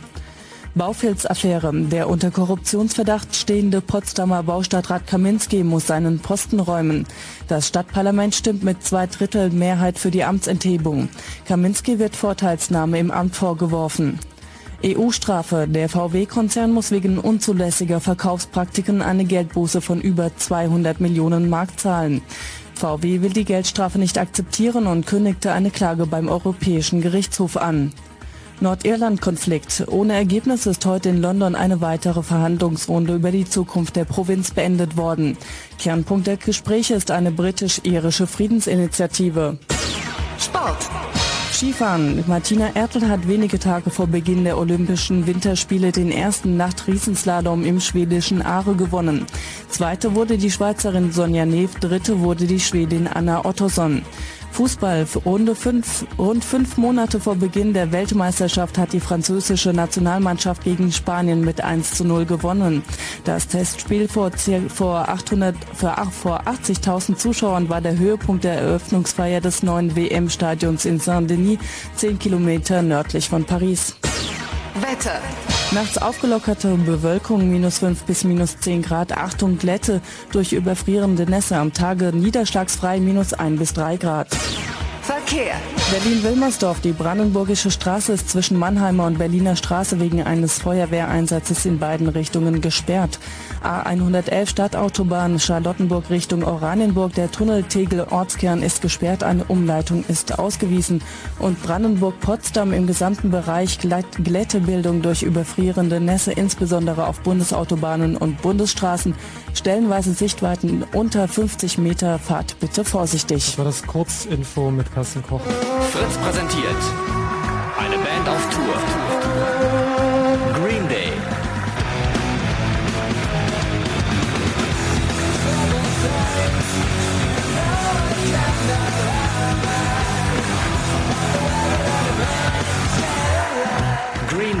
Live in Berlin. Donnerstag, 12. Februar im Huxleys. Come in to this experience.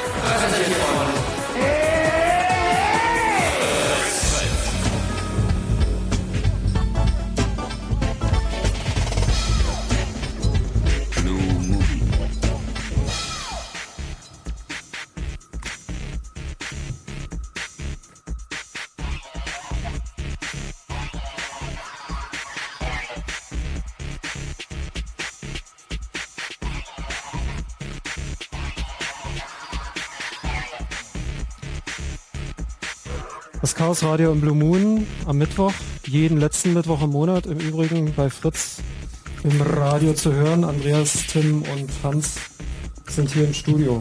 Und jede Menge Hörer rufen an. Wollen wir gleich weitermachen mit an. Telefonieren? Oder hattest du noch ein Announcement? Ähm, Habe ich auch noch, aber lass uns doch noch mal ein paar Hörer reinnehmen und ich werde das Genau. nachher mal anbringen. Hallo, wer ist da? Ah, ja, den Hörer kenne ich auch, der ist auch da. Hm.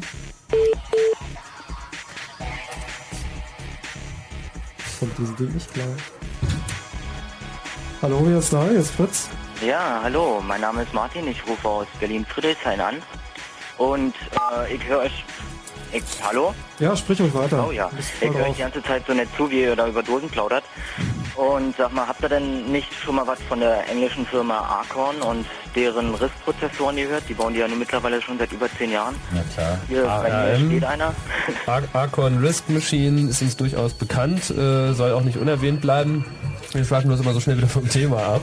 Vollkommen recht. Also gerade im Riskmarkt war Archon äh, sehr, ähm, sehr zukunftsweisend, gerade mit dem ähm, mit dem Archimedes. Hast du einen Archimedes? Nee, ich habe jetzt hier einen RISC-PC zu stehen mit einem Strongarm SA110 Prozessor von Digital. Aha, was fährst du da drauf? Ähm, ja, RISC aus 3.7 nennt sich das Arcon eigene Betriebssystem. Ah ja, also dasselbe, was auf dem äh, Archimedes lief, oder wie? Ja, im Prinzip RISC Also aus der 2.3 davon. eine Weiterentwicklung davon, das ist korrekt. Programmierst du das Also, Ding direkt oder, oder programmierst du in C?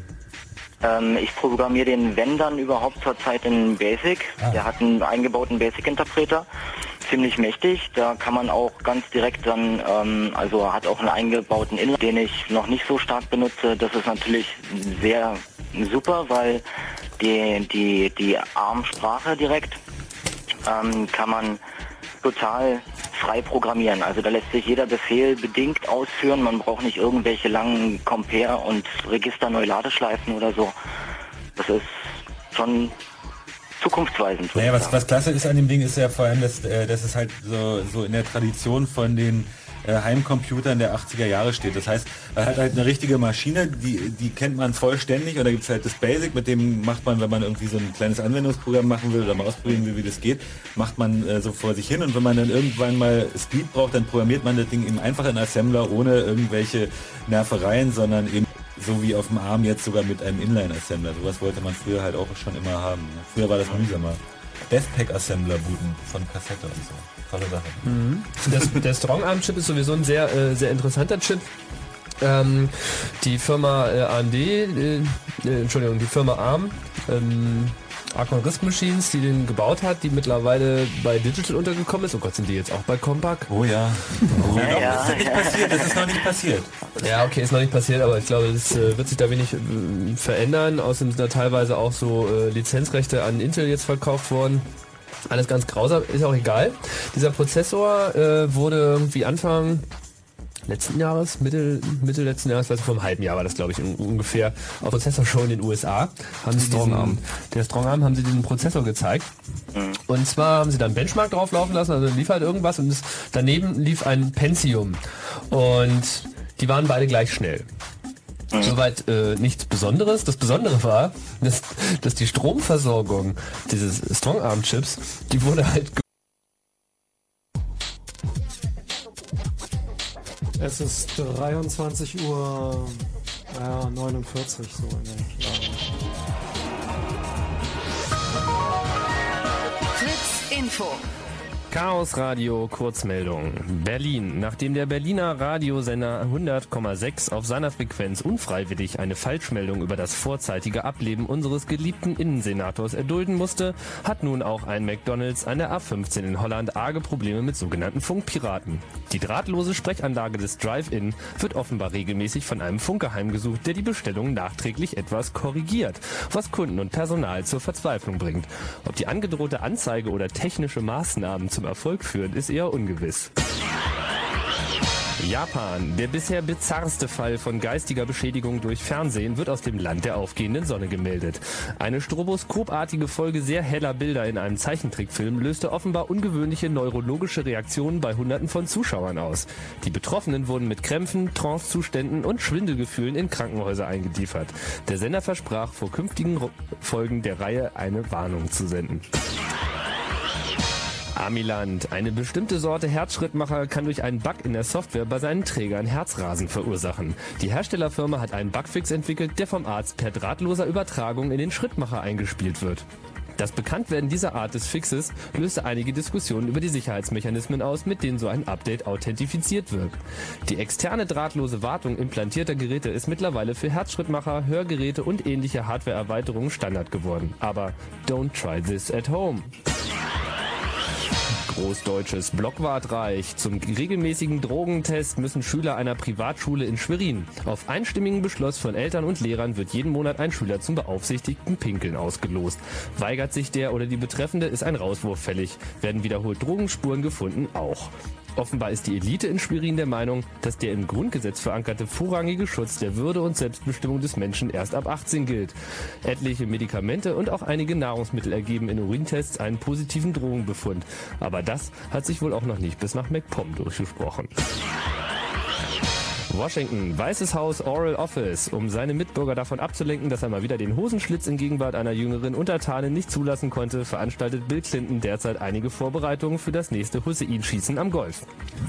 Das Merkwürdige an den durchsickernden Diskussionen darüber, welche neuen Hightech-Waffen denn nun eingesetzt werden sollen, ist die Geheimhaltungspraxis.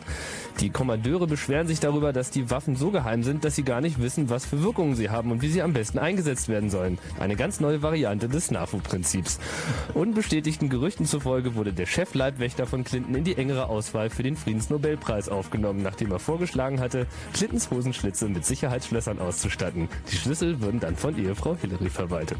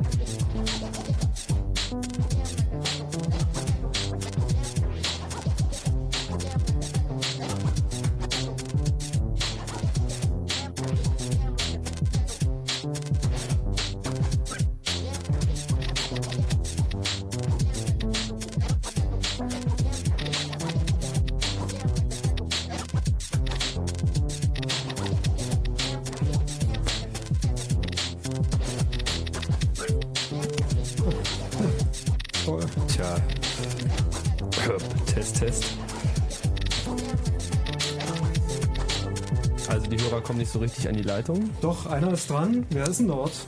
Hallo? Ja, hi. Hallo. Hallo, hi. Wie geht's Hi, dir? hi. Ah, ist ja cool. Hey, Tim, hi, ich ist Olaf. Olaf.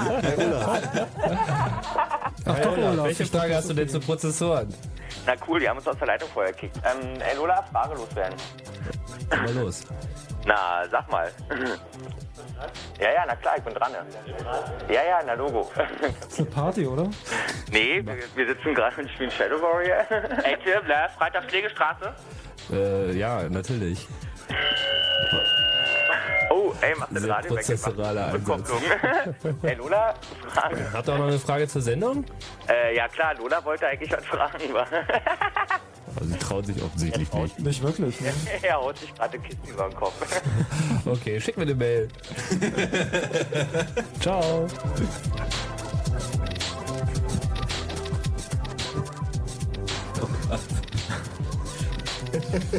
Haben Kissen auch Pins?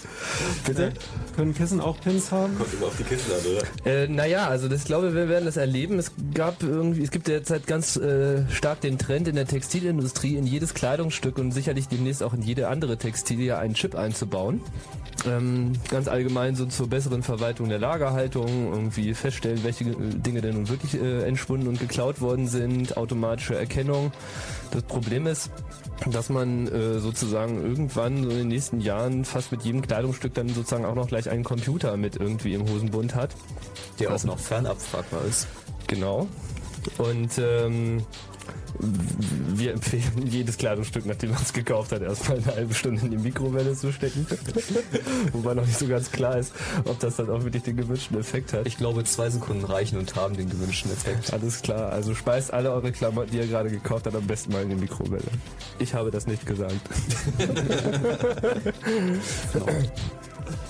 Ja, aber zum Thema, wo sonst noch überall CPUs drin stecken, in Chipkarten sind auch teilweise CPUs drin und uns erreichen öfter Anfragen, ja, kann man GSM-Karten kopieren, kann man DF1-Karten kopieren und die Antwort ist nein. Ähm, aber, und zwar ähm, kann man sie nicht kopieren, indem man das Chipkarteninterface anspricht. Man redet nämlich mit dieser Chipkarte ein Protokoll, da steckt eine CPU drin, da läuft ein Programm drauf. Man schickt einen Request hin, kriegt eine Antwort.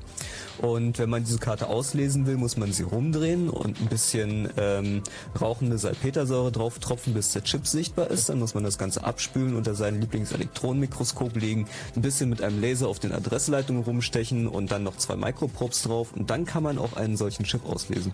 Aber mit Heimmitteln ist es einfach nicht zu machen. Ja, also das ist nichts.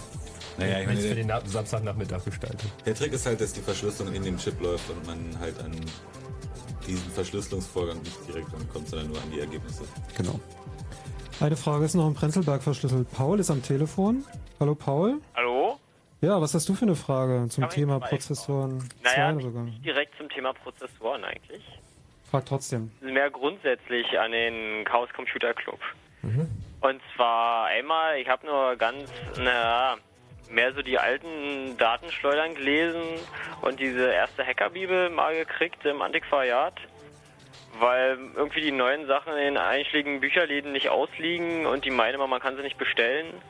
Ja, also wir haben wir haben da noch so ein bisschen ein Problem, wobei wir gerade dabei sind, das zu lösen. Also zunächst einmal, äh, was immer wieder angefragt wird, die Hackerbibel 1, Hackerbibel 2, die sind beide vergriffen und eine Neuauflage ist aus technischen Gründen etwas schwierig. Äh, es gab allerdings sehr viele Anfragen danach und deswegen sind wir dazu übergegangen, es sind alle gescannt worden. Und die sind vollständig auf der Chaos CD. Die Chaos CD ist eine CD, die wir zusammengestellt haben. Die könnt ihr auch bei uns bestellen. Ähm, im, beim CCC in Hamburg, Schwenkestraße 85 20255 Hamburg. Genaueres dazu auch auf unserem Webserver. Da sind auch die Datenschleudern bis weiß ich 57, nicht, glaube ich. 57, so viel? Also 54. so ungefähr die ersten 50 Datenschleudern sind da auch noch mit drauf. Ähm, und noch so ein bisschen anderes Zeug, LFCs, so diverser Kram. Also das ist so, sozusagen der einfachste Weg, ähm, an die, an die Hackerbibel ranzukommen. Ja. Die Datenschleuder wiederum, äh, die ja viermal im Jahr erscheint, also alle drei Monate eine Ausgabe, die äh, vertreiben wir auch über den gleichen Weg, beziehungsweise alle Mitglieder kriegen sowieso die Datenschleuder zugeschickt. Die kriegen auch diese Chaos-CD in dem Moment, wo sie eintreten. Ja. Und ähm, hier in Berlin haben wir es jetzt mal ein bisschen einfacher gemacht, abgesehen davon, dass wir in unseren neuen Clubräumen an diesem Donnerstagstreff, im Club Discordia, natürlich alles verkaufen, was wir haben. also nicht alles verkaufen, aber zumindest die Datenschleuder und die Chaos-CD. Ähm, Gibt es die Datenschleuder auch bei JF Lehmanns in dem Fachbuchladen in der Hardenbergstraße. Für den wir ansonsten aber nicht werben, weil wir das prinzipiell nicht tun. Genau. Der aber trotzdem ziemlich gut ist. ja, aber, aber da gibt es die aktuelle Datenschleuder und auch die letzte Ausgabe, also auch die 60, äh, also jetzt gerade die beiden mit den vielen Bauplänen drin, die gibt es halt da zu erwerben an der Kasse. Ja. Okay. Ja, und dann, äh, ich meine, ihr habt davon gesprochen, dass ihr sozusagen einen, einen Stützpunkt in Berlin aufmacht oder schon habt, Richtig. aber nicht, wo der ist. Doch, habe ich schon gesagt, das hast du nicht mitbekommen. Ich kann es nochmal sagen. Oder gerade weg? Marienstraße 11. Das ist in Mitte in der Nähe vom Bahnhof Friedrichstraße. Stadtplan gucken. Hinterhaus. Hinterhof. Um die Ecke vom Bunker, falls es anderen was Genau, sagt. nicht weit vom Bunker. Und wie gesagt, ab dem 12. äh, Februar alle zwei Wochen am Donnerstag, also dann am 26.2. und am 12.3. Äh, Und die Woche drauf ist dann Cebit und wie wir dann weitermachen, sehen wir dann. ja. Ähm, ja, beantwortet das die Frage? Ja, gut. Naja, und dann weiß ich nicht. Ich meine, habt ihr immer, ich habe nur die, wie gesagt, die erste Bibel gelesen und so. Und habt ihr immer noch diesen Anspruch, sozusagen die Welt zu, nein, nicht die Welt zu verbessern, aber zumindest die großen Fehler aufzuzeigen, die die Computerindustrie noch nicht geschafft hat zu bereinigen? Naja, also zumindest haben wir letztes Jahr, glaube ich, auf ein paar Probleme äh, relativ erfolgreich hinweisen können. Ich weiß ja nicht, ob du das so mitbekommen hast. Nee, na eben nicht, weil ich da kaum Informationsmaterial habe. Ja gut, also das entnimmt man dann meistens auch schon irgendwie aus zweiter und dritter Hand aus der Presse.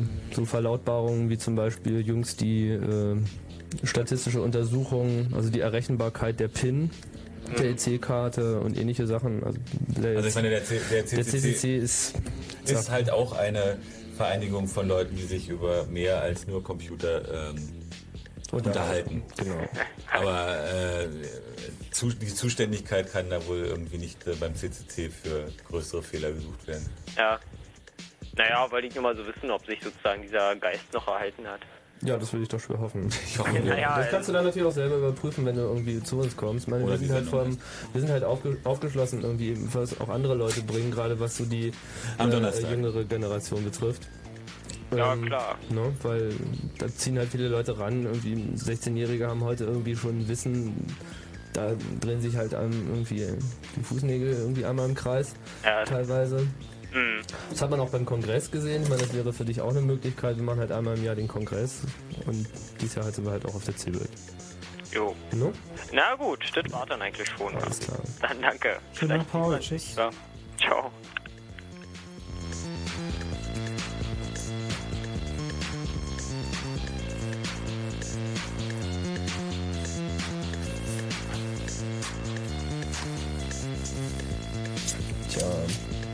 Prozessoren.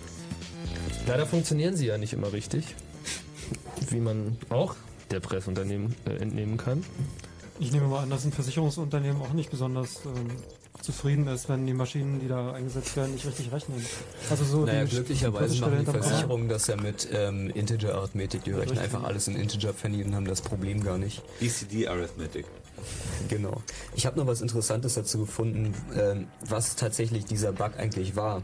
Und zwar verwendet der Pentium den sogenannten SRT-Algorithmus zum Dividieren. Das steht für Sweeney, Robertson und Tocher. Die haben sich das ausgedacht.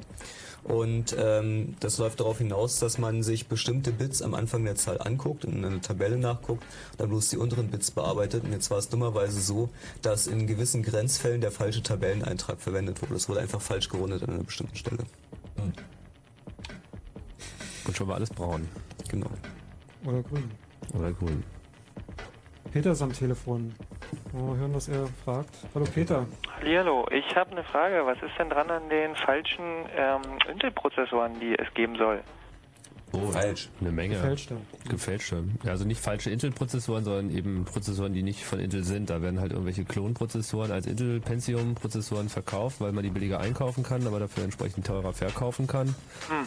Die Fachzeitschrift CT ist ja immer sehr eifrig beim Aufarbeiten solcher Fälle. Mittlerweile macht man das nicht nur mit Prozessoren, sondern auch mit RAM-Chips und eigentlich mit Grafik-Controllern und so. Da steht da halt dann irgendwie was drauf, was es angeblich ist, was es tatsächlich nicht ist und was dann vielleicht niemand bemerkt, aber irgendwann läuft halt so dein Treiber nicht mehr und dann ist es natürlich ganz schön braun. Bei den Prozessoren selber ist es nicht Also bei, so bei. Intel gibt sich ja auch Mühe, irgendwie jede Baureihe mit äh, rein äh, fertigungstechnisch schwierigen äh, äh, Kennzeichen auszustatten. Also dazu sind sie jetzt halt übergegangen. Eine, eine Intel-CPU komplett zu fälschen ist einfach mit erheblichem Aufwand äh, verbunden. Und äh, insofern ist das nicht so das Problem im Moment, denke ich. Gut, und wenn man jetzt sowas kauft, als was, äh, also wie identifiziert man die?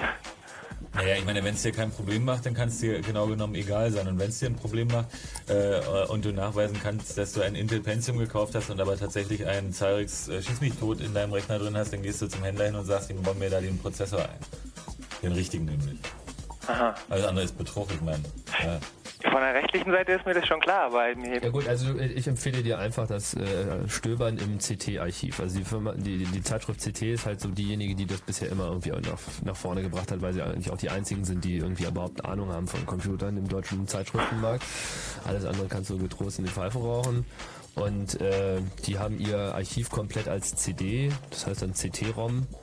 Äh, Und sie haben vor allen. Dingen auf ihrem Webserver Software zum Download, mit der man seinen Rechner sehr genau testen kann. Auch wie viel RAM, genau, wie viel Cache-RAM vor allen Dingen da drin ist. Und ob man vielleicht auch mehr als 64 MB reinstecken kann, ohne dass der Rechner langsam wird. Genau. Aber genau genommen ist es natürlich für den, für, für, für den Anwender vollkommen pupen egal, ob da ein Cyrix oder ein AMD oder ein Pentium drin steckt, weil äh, normalerweise merkt man das nicht. Und äh, wenn man es halt nicht merkt, dann ist halt auch die Frage, wie man, man sich da Gedanken drüber machen sollte, ob das jetzt ein AMD oder Ja gut, aber bei diesem Grafikchip ist es natürlich schon ein Problem, weil ein anderer Grafikchip, äh, der sich vielleicht lange Zeit erfolgreich so wie äh, der gefälschte nachgemachte verhält, ist ja wunderschön, aber irgendwann mit dem nächsten Windows-Betriebssystem-Release, dann brauchst du erstmal wieder einen kompletten Satz neue Treiber und dann läuft das halt unter Umständen gar nicht. Ich hatte sowas früher auch mit Soundkarten, die halt alle irgendwie behaupteten, ja, wir sind Soundblaster Pro kompatibel sowieso und das machten sie halt daran fest, dass sie geschafft haben, Treiber für DOS mitzuliefern, sodass irgendwie ein Programm das irgendwie richtig erkannt hat. So, aber kaum hast du das mal unter einem ordentlichen Betriebssystem installiert, dann war das halt alles braun.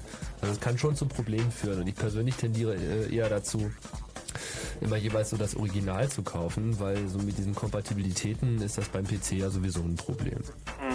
Sehr viel, sehr viel Unfug wird auch derzeit ge, äh, getrieben mit Level 2 Cache, so spezieller äh, Speicher, der den Prozessor schneller macht. Da sind dann auch nicht nur die PCs von betroffen, sondern äh, auch bei Macintoshes tritt das auf. Ähm, dass halt da irgendwie schlecht das Cache-RAM verkauft wird, was nicht so schnell ist, wie eigentlich angesagt, dass sich einfach nicht so belastbar verhält und es gibt dann immer wieder lustige Inkompatibilitäten.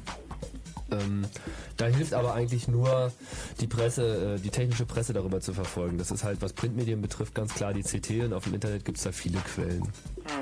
Alles klar, danke. Ja. Okay, ciao. Vielleicht sollten wir gleich nochmal ein bisschen was über Caches erzählen. Und zwar, ähm, ursprünglich war es halt so, die ähm, CPU hat auf den RAM zugegriffen. Damals waren die CPUs noch nicht so schnell, da war das nicht das Problem. Dann hat der RAM halt irgendwann die Daten geliefert und dann war gut. Als die CPUs immer schneller wurden, kam der RAM irgendwann nicht mehr hinterher. Und die Lösung, die man sich dafür hat einfallen lassen, ähm, ist sogenanntes Cache-RAM. Das ist eine Zwischenstufe.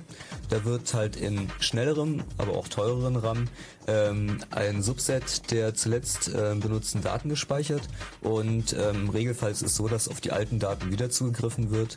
Und ähm, statistisch gesehen reicht es aus, wenn man nur einen gewissen Teil sch schnellen Speicher hat, den Rest halt langsamer hat und sich dann eine Hierarchie bastelt. Naja, ich meine, genau genommen ist das äh, begründet in der in, in, in, in den RISC-CPUs, äh, die halt, äh, also gut, nur, nur zu, zum Teil, aber im Prinzip kommt das von den RISC-CPUs, weil, weil die CIS-CPUs sehr viel mehr Funktionalität im, äh, im Prozessor drin hatten und ähm, äh, auch darauf ausgelegt waren, dass es prinzipiell schneller geht, innerhalb der CPU irgendwas zu tun, als auf den langsamen externen Speicher zuzugreifen. Ne?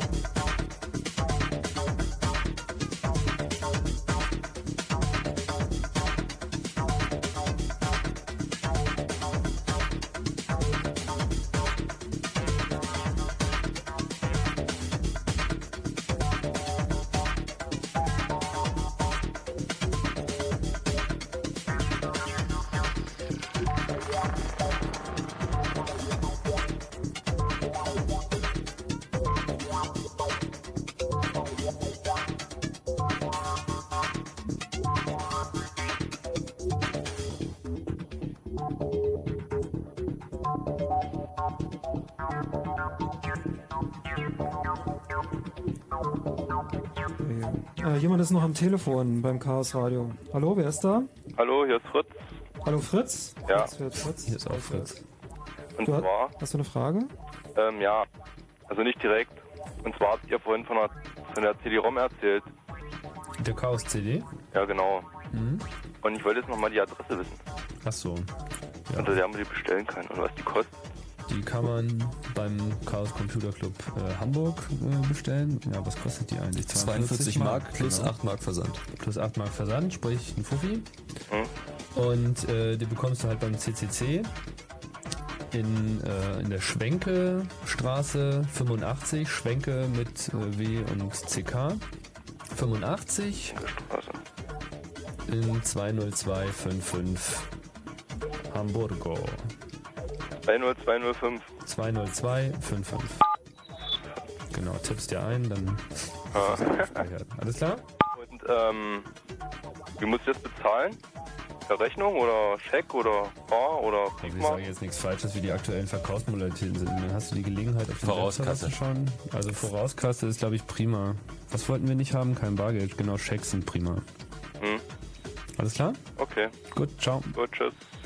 An der anderen Leitung ist Tom aus Tempelhof. Hast du auch eine Frage? Ja, mich würde mal interessieren, also ich bin seit Jahren schon Apple-Anwender und will mir jetzt auch einen neuen kaufen, wo die große Entwicklung, also Unterschied zwischen den 04er-Prozessoren und den G3-Prozessoren sind. Ob die wirklich deutlich schneller sind oder ob das nur ein Verkaufstrick ist, ob die, dass sich wirklich lohnt, in den G3 zu investieren, anstatt einen alten 04er zu kaufen. Mhm.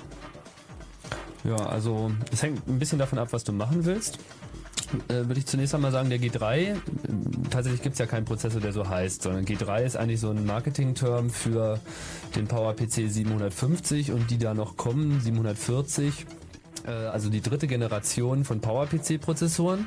Die erste war halt 601, dann kam 603, 604 und jetzt sind wir sozusagen beim 750er angelangt.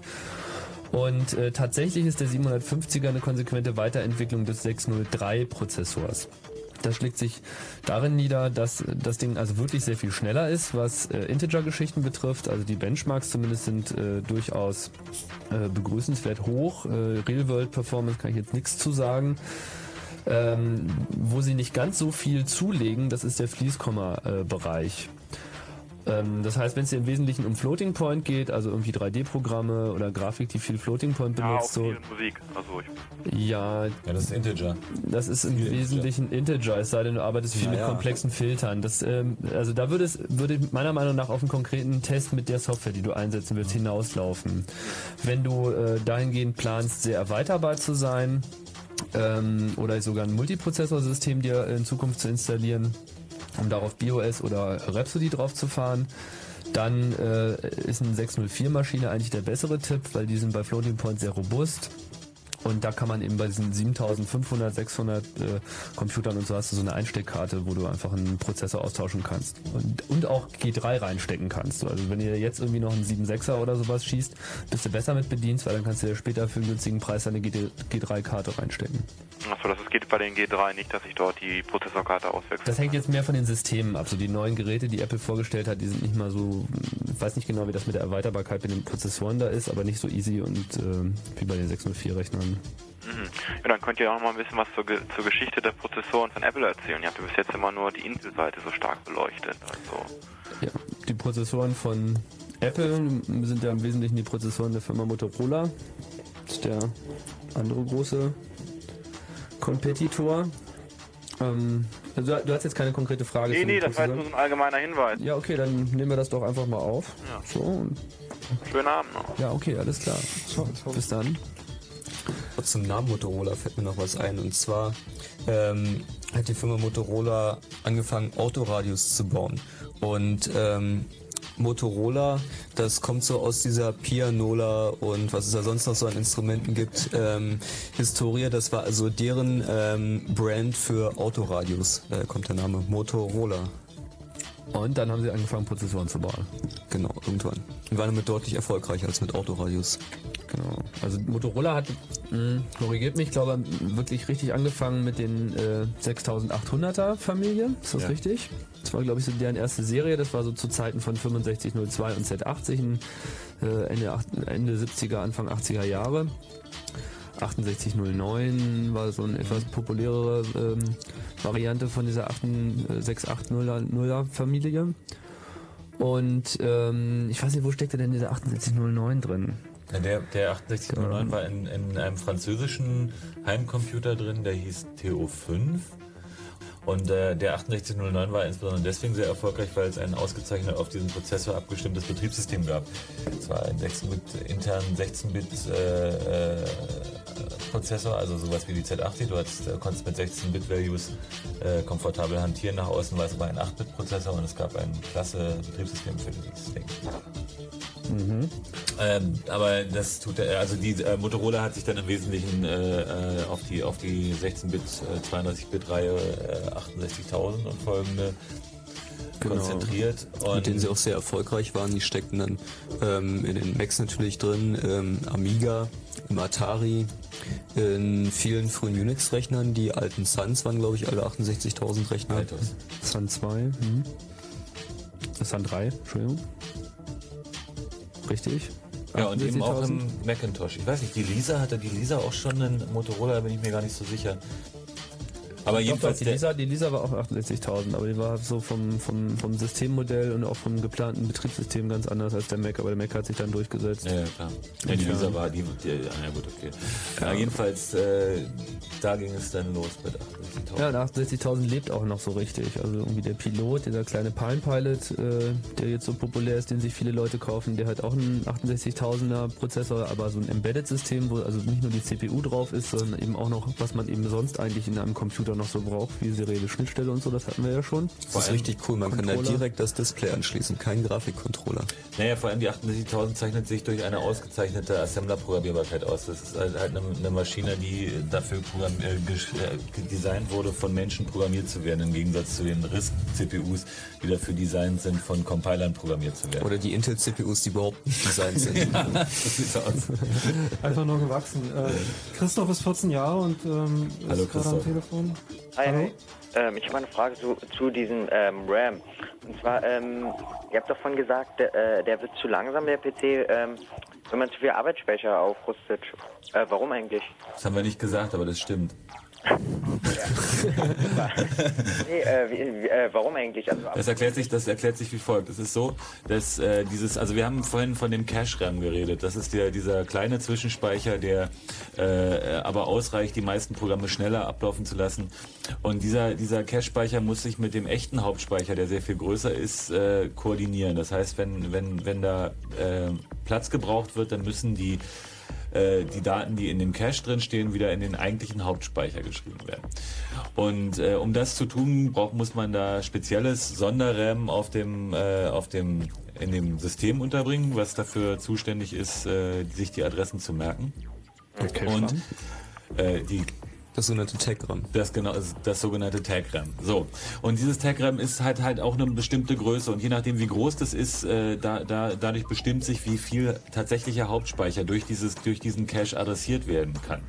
Wenn du jetzt also, äh, wenn jetzt also dieses Tag-RAM zu klein dimensioniert ist, dann kann nur eine gewisse Menge Hauptspeicher bei gängigen Prozessoren heutzutage, äh, also Board-Designs heutzutage zum Beispiel 64 MB Hauptspeicher oder 512 MB Hauptspeicher, können maximal adressiert werden und alles, was du darüber hinaus in den Rechner reinsteckst, wird direkt adressiert. Das heißt ohne den Cache und macht die CPU erheblich langsamer. Hm. Äh, und wer weiß ich denn, also wenn ich mir jetzt Speicher kaufe oder so, äh, das, es soll ja auch gehen, dass man äh, höher aufrüsten kann. Ja, ja. Weiß ich da, ob das so geht oder nicht. Also du redest doch jetzt von diesem Pentium 2-Bug, oder verstehe ich Nein, das nein, das falsch? ist ein ähm, Board-Design, na, Bug ist vielleicht auch falsch, eine Sparmaßnahme. Die haben einfach ähm, an diesem Tag-RAM gespart, sodass du höchstens auf 64 MB aufrüsten kannst, weil sie davon ausgehen, dass du mit diesem Board sowieso nie mehr als 64 MB benutzen wirst. Also prinzipiell, der prinzipiell ist es so, dass es... Der, Moment mal, Moment nee, nee, mal. Moment, halt. Also, äh, Das ist noch was anderes. Mit dem, ja, aber, aber das mit dem, mit dem, ähm, äh, das, das ist im Prinzip äh, vom Chipsatz im Moment äh, wesentlich bestimmt. Es gibt verschiedene Chipsätze, um äh, solche, solche Cache äh, Main Memory Designs zu realisieren, also solche, solche Systeme zu realisieren und äh, äh, da gibt es die Weltfirma Intel, die zum Beispiel VX und HX herstellt und je nachdem welcher Chipsatz da drin sitzt, äh, äh, sitzt in dem äh, in dem System, dadurch wird eben auch die äh, Cacheable Area Size, also die Größe dieses cacherbaren Bereich bestimmt.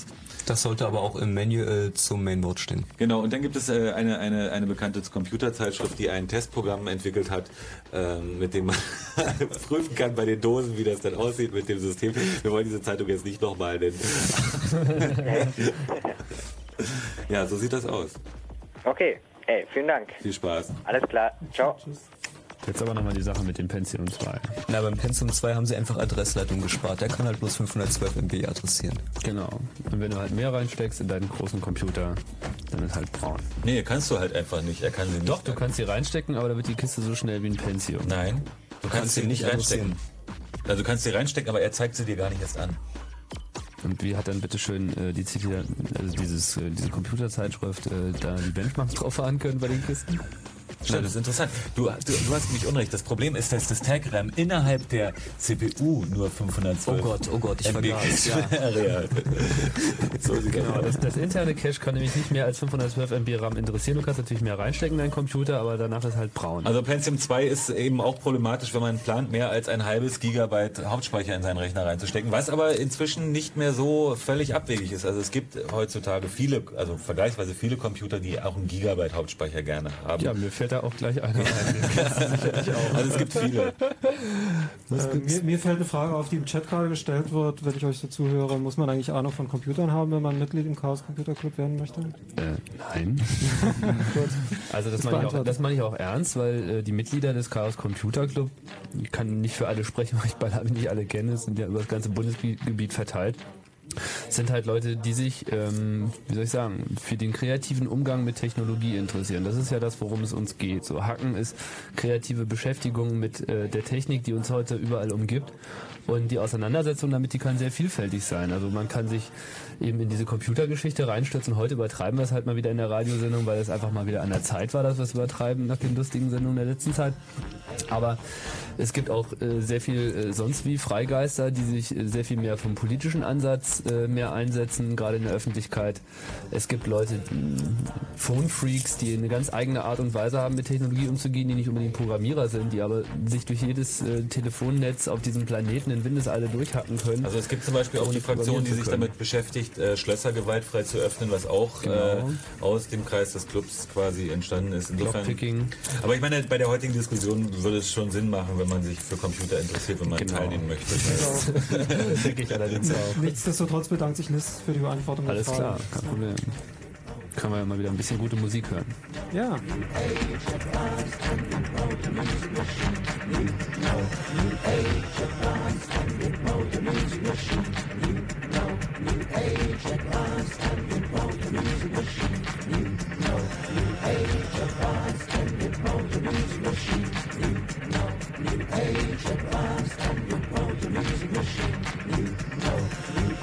Das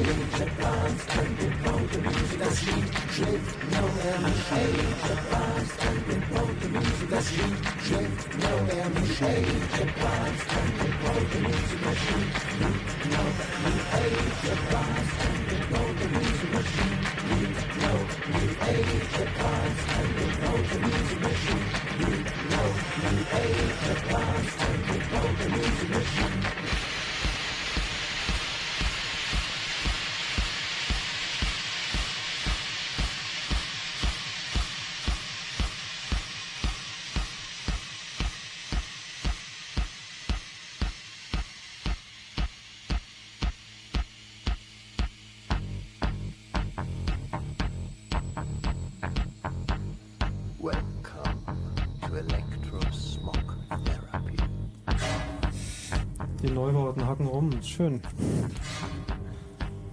Trotzdem ist Uwe am Telefon. Hallo Uwe. Hallo, ich bin nicht so ein Profi. Äh, ich habe das eben verfolgt hier mit dem Arbeitsspeicher, mit den RAMs.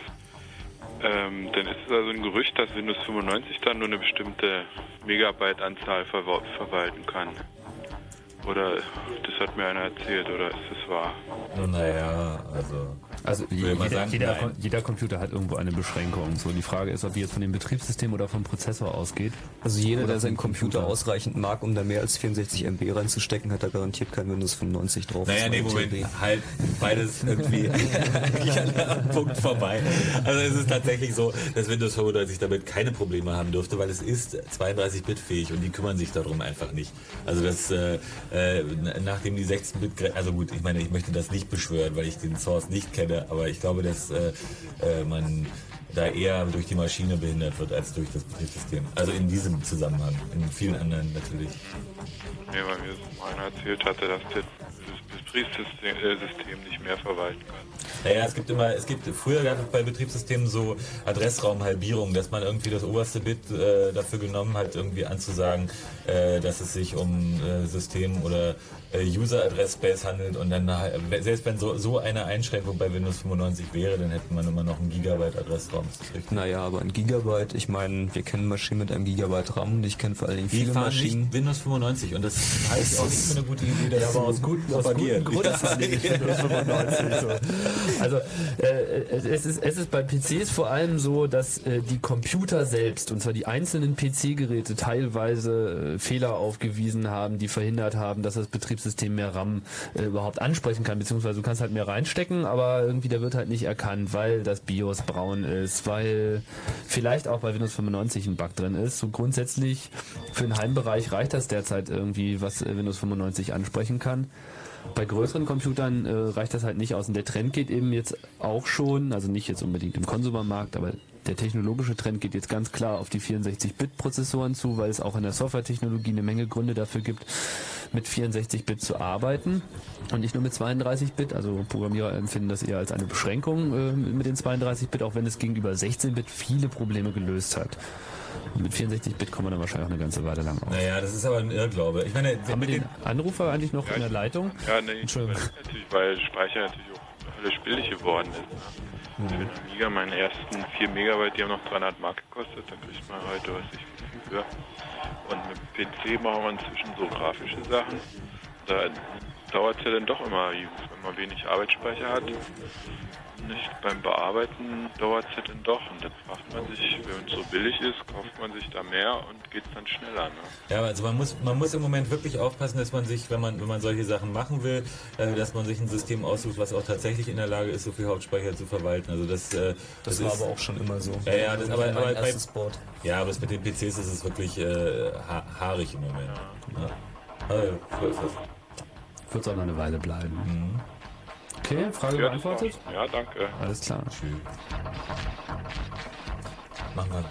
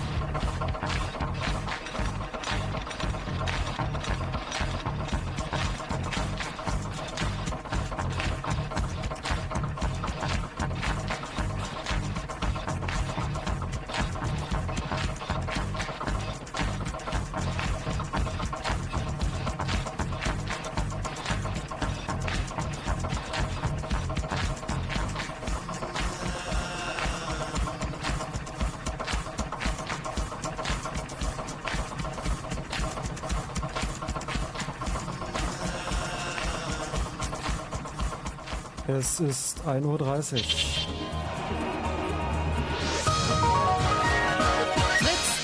Uhr. Irak-Konflikt. US-Außenministerin Albright will in der Nacht nach Europa fliegen, um in Paris, Moskau und London für eine harte Linie zu werben. Albright drohte am Abend erneut mit einem militärischen Schlag gegen den Irak, falls die UNO-Waffeninspekteure nicht ungehinderten Zugang zu allen Einrichtungen bekämen. Großbritannien unterstützt den Irak-Kurs Washingtons. Frankreich und Russland setzen dagegen auf eine Verhandlungslösung. Baufels-Affäre. Der unter Korruptionsverdacht stehende Potsdamer Baustadtrat Kaminski muss seinen Posten räumen. Das Stadtparlament stimmte mit zwei Drittel Mehrheit für die Amtsenthebung. Kaminski wird Vorteilsnahme im Amt vorgeworfen. EU-Strafe. Der VW-Konzern muss wegen unzulässiger Verkaufspraktiken seine Geldbuße, eine Geldbuße von über 200 Millionen Mark bezahlen. VW will die Geldstrafe nicht akzeptieren und kündigte eine Klage beim Europäischen Gerichtshof an. Nordirland-Konflikt. Ohne Ergebnisse ist gestern in London eine weitere Verhandlungsrunde über die Zukunft Nordirlands beendet worden. Kernpunkt der Gespräche ist eine britisch-irische Friedensinitiative. Sport. Skifahren. Martina Ertler hat am Abend den Riesenslalom im schwedischen Aare gewonnen. Zweite wurde die Schweizerin Sonja Neff, dritte die Schwedin Anna Ottosson. Fußball. Rund fünf Monate vor Beginn der Weltmeisterschaft hat die französische Nationalmannschaft gegen Spanien mit 1 zu 0 gewonnen. Das Testspiel war der Höhepunkt der Eröffnungsfeier des neuen WM-Stadions Stadions Stade de France. Wetter. Nachts aufgelockerte Bewölkung minus 5 bis minus 10 Grad. Achtung Glätte durch überfrierende Nässe. Am Tage niederschlagsfrei minus 1 bis 3 Grad. Verkehr. Brandenburg A24 von Dreieck Dosse bis Dreieck Havelland ist ein Schwerlasttransport unterwegs, der nicht überholt werden kann. Vorsicht bei der Annäherung. Brandenburg, Frankfurt oder in den Landkreisen Oder, Spree, Märkisch, Oderland und Stadtkreis Frankfurt oder Sichtweiten unter 50 Meter. Kraftfahrer werden gebeten, ihre Fahrweise der Witterung anzupassen. Und Brandenburg-Potsdam im gesamten Bereich Glättebildung durch überfrierende Nässe, insbesondere auf Bundesautobahnen und Bundesstraßen, stellenweise Sichtweiten unter 50 Meter. Bitte fahrt vorsichtig. Bei Kerstin Koch mit dem Fritz Kurzinfo. Fritz präsentiert United Colors of Sound Systems. Sound Systems. Die amtlichen Reggae, Dancehall und Jungle Sounds. Mit den DJs Echo U, Olli Massive, Bass D, Feed, Defiant plus MC sowie dem Concrete Jungle und dem Lionheart Sound System. United Colors Sound Systems. United Colors of Sound Systems. Samstag, 31. Januar. Die Insel, Berlin Treptow. Eine ganz spezielle Empfehlung des Blackboard Jungle. Und natürlich von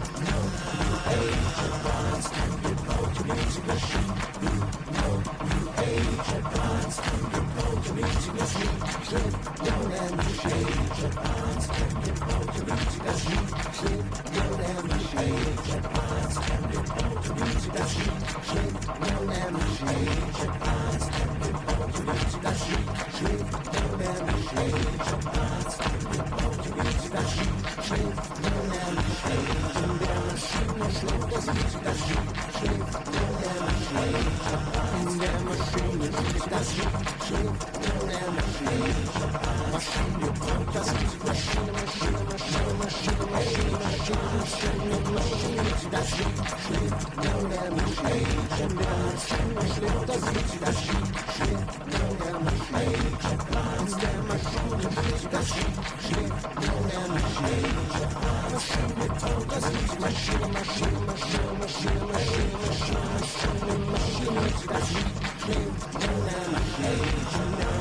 Maschine, Maschine, Maschine,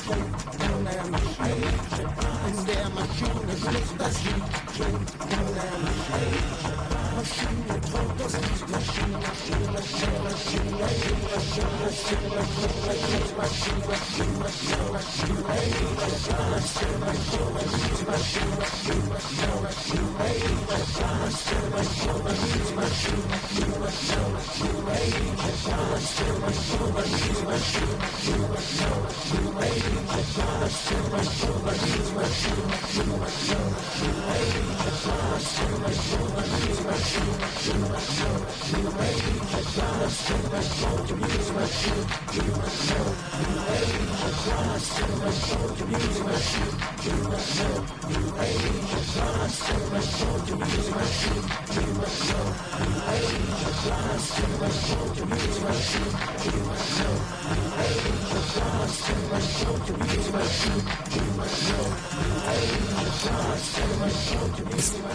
Radio auf Fritz mit Andreas, Tim und Hans und den einstürzenden Neubauten. Prozessoren, höher, schneller, weiter. Wie schnell geht's denn überhaupt noch? Oder wie viel? Kann man die 34 dann auch nochmal verdoppeln? Also jetzt Klar, momentan ne? ist mit schneller, erstmal wissen wir, haben wir diskutiert, so Gigahertz, das ist jetzt in Aussicht und jetzt äh, Achso, da sind wir vorhin noch gefragt worden mit den Gigahertz-Prozessoren, ne? naja, und jetzt ähm, Die kommen noch. kommt nicht nur schneller, sondern Dieses breiter, Jahrtausend noch. Weil das hatten wir ja gerade 64 Bit. Genau. Aber jetzt wird alles besser. Genau. Mit 64-Bit wird alles gut. Vor zwei Jahren, Glauben Sie. vor zwei Jahren können wir uns bestimmt, die meisten können sich bestimmt erinnern, äh, gab es tolle Werbekampagnen von der Weltfirma IBM, die damit warb, dass ihr aktuelles Betriebssystem 32 Bit schon hätte. Ja, Genau, Windows 95 kann alles wegen der 32-Bit. Wenn ich 32-Bit drin habe, kann ich auch alles. Er hat nicht viel gebracht. Das Problem ist, dass es da mal wieder sehr viel Missverständnisse gibt. Irgendwie Leute glauben, ihre Buchhaltung würde irgendwie bessere Bilanzen abliefern, wenn das? sie halt 32-Bit sind. Ich nicht. Aber es gibt Leute, Es die gibt das glauben, Informationen. was halt irgendwie daran liegt, dass irgendwie ja alles irgendwie äh, angeblich dadurch besser sein soll, dass es mehr Bit hat. Ich erinnere da nur an die Diskussion, die bei Spielekonsolen halt immer so geführt wird. So Nintendo 64 ist besser, weil 64 Bit und äh, PlayStation ist halt nur 32 Bit, dass es für die PlayStation aber viel mehr Programme gibt. Wird dabei halt äh, komplett äh, weggelassen und es ist ja nicht so, dass man nicht auch mit 32 Bit irgendwie ein schönes Spiel programmieren könnte. Ja, wobei, ich meine, das mit dem Bit, das äh, ist halt auch immer so eine Geschichte, das äh, sagt zwar zunächst mal wenig aus und das äh, klingt eigentlich auch nicht sehr sinnvoll, bloß durch die bloße Verdopplung irgendeiner Zahl jetzt einen bahnbrechenden Fortschritt zu erreichen, weil es auch immer eine Verdopplung ist. Man gewöhnt sich dann an die Größe der Zahlen. Es ist irgendwie gar nicht mehr einsichtig, was jetzt da die Dimension ist. Aber Tatsache ist halt, dass diese äh, Bitbreite der Prozessoren äh, auch die Generation der, des jeweiligen Prozessors immer mit ähm, angibt. Genau. Jetzt sollte man mal sagen, was da eigentlich so breit ist. Also es gibt ja nur verschiedene Dinge, die so breit sein können. Das eine sind die internen Register, also wie große Zahlen äh, der Prozessor intern selber mit einem Schritt handeln kann. Dann gibt es die Band, die Busbreiten, also wie viele Bits gleichzeitig äh, dieser Prozessor an das System zum Beispiel in den Speicher schicken kann. Ähm, dasselbe gilt dann auch nochmal für diese Erweiterungsslots, also auch so ein PCI-Slot allen kann halt sehr wichtig, 32 oder 64 Das gilt haben. für die Adressleitung der Prozessor hat und für die die. Und das ist, das ist der Punkt, glaube ich, um den es geht. Also der eigentliche Vorteil bei ähm, mehr Bit gegenüber weniger, also war deutlich sichtbar bei 32 gegenüber 16. Man konnte endlich den gesamten Speicher mit einer Adresse adressieren. Man musste nicht mehr mit komischen Offsets hantieren und äh, man konnte seine Files von vorn bis hinten ansprechen mit 32 Bit. Heutzutage, wo es 9 GB Platten gibt und noch deutlich größeres, ist natürlich anders geworden und ähm, es ist immer von Vorteil, wenn man alles direkt ansprechen kann. Man kann zum Beispiel ähm, ein File in den Adressraum legen, also nicht ähm, sequenziell drauf zugreifen, sondern es in einen bestimmten Adressbereich mappen. Ähm, und wenn man nur 32 Bit hat, aber ein 4 GB großes File oder größer, geht das halt nicht mehr. Und heutzutage sind wir halt schon so weit, dass uns die 32 Bit Adressraum nicht mehr ausreichen. Ja, schon, schon für durchschnittliche Bildverarbeitungsanwendungen heute möchte man eigentlich schon fast mehr als zwei. Genau, MPEG-Kompression, Dekompression überhaupt das Arbeiten mit großen Dateien ist, glaube ich, auch der treibende, treibende Faktor. So. Und es ist auch für die Softwareentwicklung nochmal ein Schritt nach vorne, Wir hatten das ja vorhin schon, dass irgendwie dieser Schritt auf 32-Bit und vor allem auf Virtual Memory, also die MMU-Geschichte, was für die Software gebracht hat, weil das Schreiben von Programmen einfacher geworden ist. Man musste sich nicht mehr so sehr viel Gedanken darüber machen, wie viel Speicher man denn nun hat und wo man was abgelegt hat. Und man wurstelt einfach in einem irgendwie virtuell großen Speicherraum, der eben maximal 32 Bit groß ist. Das war halt relativ viel, dachte man. Ähm, und äh, der Prozessor kümmert sich dann halt darum, tatsächlich das dann auch in bestimmten physikalischen Speicherbereichen zuzuordnen. Und 64-Bit wird dann nochmal eine ganz neue Dimension erschlossen. So. Man kann sich ja mal hinsetzen und mal die Zahlen miteinander multiplizieren, so 2 hoch 16, 2 hoch 32 und 2 hoch 64. Das ist die Zahl, die wir dann nicht mehr auswendig wissen irgendwie. So typische Computerfreak kann ja zumindest die Zweierpotenzen bis 65.536 auswendig runterbeten. Und äh, ja, jetzt kommen wir auf 64 Bitten. Das wirft natürlich auch wieder eine interessante Frage aus. Was wird also diesmal passieren? Also ich meine, zunächst mal gibt es eine ganze Masse schmutzige Jobs, weil das Problem bei diesen, bei diesen äh, Adressraumverdopplungen immer ist, dass es ganz viele C-Programme gibt und C-Programme zeichnen sich dadurch aus, dass man halt sehr eng auf dieser Maschine arbeitet äh, und äh, üblicherweise also mit einer Verdopplung der Adress, äh, Adressbreite jede Menge Mist äh, am Hals hat. Und bei der Umstellung von zwei, 16 auf 32 Bit kann ich mich an viele Probleme, die äh, diskutiert wurden mit dieser Umstellung erinnern und an viel Software, die angefasst werden musste, die hässlich war. Und genau den gleichen Spaß, den haben wir jetzt auch schon wieder nach kurzer Zeit. Ja, vielleicht können wir uns ja mal die Player auf dem 64-Bit-Markt angucken. Ähm, Im Wesentlichen durch einige ähm, Entwicklungen sind ein paar rausgefallen. Zum Beispiel ähm, Spark wird nicht mehr weiterentwickelt. Die haben zwar schon mit dem Ultra Spark eine 64-Bit-Architektur, haben sich jetzt aber zu Merced committed. Merced ist der 64-Bit-Chip, den Intel entwickelt, äh, in Zusammenarbeit mit HP, denn HP hat auch seine Prozessorlinie aufgegeben. Und ähm, um mal noch kurz die anderen zu nennen, die noch im Rennen sind, da hätten wir MIPS bei SGI, die jetzt mit dem ähm, R10000 schon eine Weile eine 64-Bit CPU haben. Jetzt die neueste ist die R12000 und ähm, dann ähm, gibt es natürlich die neuesten äh, PowerPC CPUs, die auch teilweise 64-Bit können. Der neueste, der vorgestellt wurde, ist der Power 3 von IBM. Und ähm, dann als meiner Meinung nach interessantesten haben wir Digital mit dem Alpha-Prozessor, der 21264, die neueste Generation, ähm, ist jetzt das neueste aktuelle Modell und Alpha hat den Vorteil, dass sie schon sehr viel Erfahrung haben mit 64-Bit, weil die das schon seit Jahren machen. Der Alpha ist schon immer 64-Bit gewesen. Und ähm, um vielleicht nochmal ein paar Zahlen zur Performance zu nennen, diese Chips liegen ähm, alle so im 500 Megahertz Bereich und aufwärts. Das heißt, ähm, der neueste Alpha mit 633 Megahertz wird er kommen und bei den anderen wird es nicht anders aussehen. Die ähm, Speicherbandbreiten sind stark gewachsen. Die Prozessoren liegen bei ähm, 4 bis 6 Gigabyte pro Sekunde Speicherbandbreite. Das heißt, diese Prozessoren können in einer Sekunde so viel Speicher anfassen, wie eine 32-Bit ähm, CPU überhaupt adressieren kann.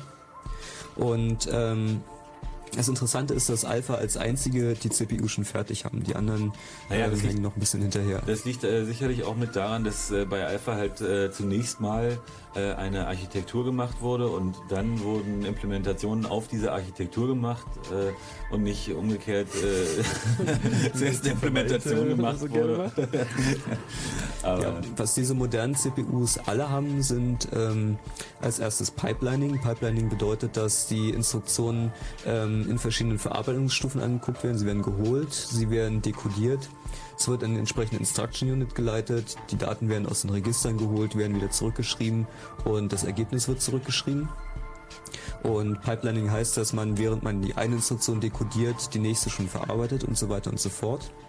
Dann das nächste wichtige Feature ist ähm, Superskalarität. Das bedeutet, dass man mehrere Instruction Units hat und ähm, jetzt beim Alpha bis zu vier Integer-Befehle gleichzeitig verarbeiten kann und bis zu zwei Floating-Point-Befehlen. Und meistens gibt es noch eine Branch-Unit, die davon unabhängig gleichzeitig arbeitet und so weiter und so fort. Sodass im Schnitt die CPU pro Takt bis zu acht Befehlen ausführen kann.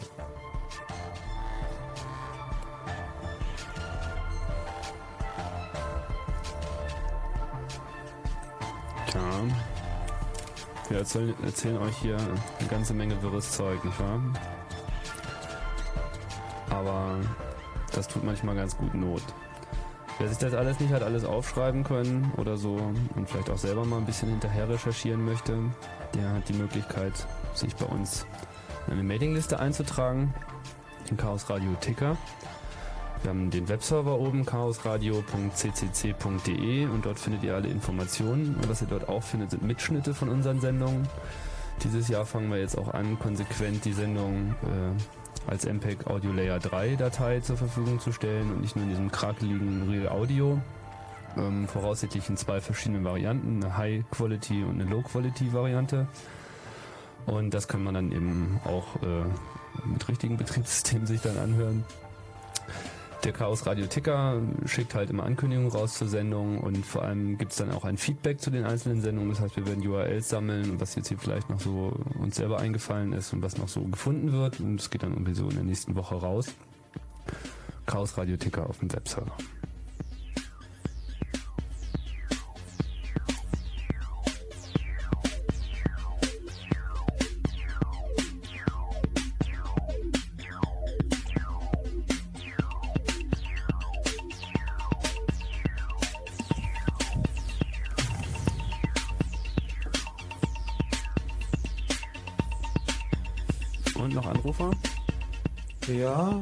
Andreas aus Fürstenwalde, 26 Jahre alt. Lebst du noch?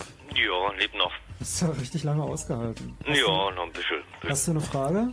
Ähm, und erstens, oder drei Fragen sind es. Erstens, ähm, diese ganzen Spielekonsolen, auf welchen Prozessorarchitekturen die eigentlich basieren. So meine Anfangszeiten, so Atari 800, da ist ja gar nichts mehr zu hören. Dann zweitens hier, ähm, Eins nach dem anderen. eins Ja, am anderen. sag, sag, einfach mal deine drei Sachen, wir notieren uns das und dann beantworten wir das. Okay, erstens äh, Spielekonsolen etc., wie es da aussieht jetzt, die Entwicklung so von damals, ähm, sag mal Atari 800, Z80, C64, Amiga, ähm, ob es nur an den Betriebssystemen lag, dass die hm, untergegangen sind oder ob es jetzt an den direkten Architekturen der Prozessoren lag.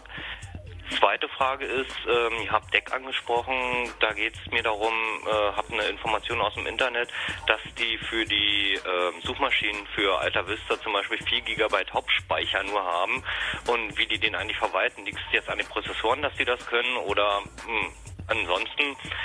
Und die dritte Frage ist mir jetzt gerade wieder mal entfallen. Hm. Fangen wir mit den Spielkonsolen an. Okay. Äh, also Atari 800 und also überhaupt die ganze Atari-Linie äh, basierte auf äh, 6502. 6502 und äh, auch diese Atari 2600 Spielkonsole war auch so eine äh, so ein Abkömmling im Prinzip davon.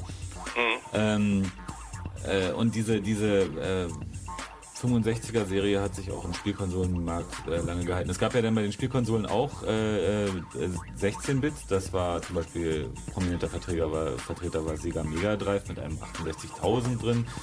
Äh, Nintendo, was hatte Nintendo drin? Äh, da gab es jedenfalls auch so ein, ja, das weiß ich nicht. so genau. Ähm, und äh, inzwischen äh, reden ja auch alle bei den Spielkonsolen von 64-Bit. Die Dinge haben Die sich halt deswegen MIPS CPUs, die modernen Spielkonsolen. Also, Also die Nintendo hat MIPS CPUs. So. Und PlayStation auch. PlayStation hat auch einen MIPS. Aha. Mhm. Ah. Ich meine, die haben, was heißt durchgesetzt? Die, die, die MIPS-CPUs sind ja auch zum, im Grafikbereich immer noch sehr äh, vertreten, also bei Silicon Graphics äh, zum Beispiel. Stecken auch in vielen Waschmaschinen drin. Ja, also die freuen sich doch von gewisser. Beliebtheit. Ich meine, MIPS zeichnet sich auch dadurch aus, dass es eben ein relativ cleanes äh, Prozessordesign ist und nicht so eine, so eine Wurstel-Architektur, sondern einfach eben straight und schnell und go. Ja. Und Ähm, ja? damals bei den Ataris und so weiter, die hatten ja noch Co-Prozessor-Chips, wenn ich mich nicht ganz äh, irre oder so, ne? Grafikchips, ja. Äh, Grafikchips. Soundchips und so weiter.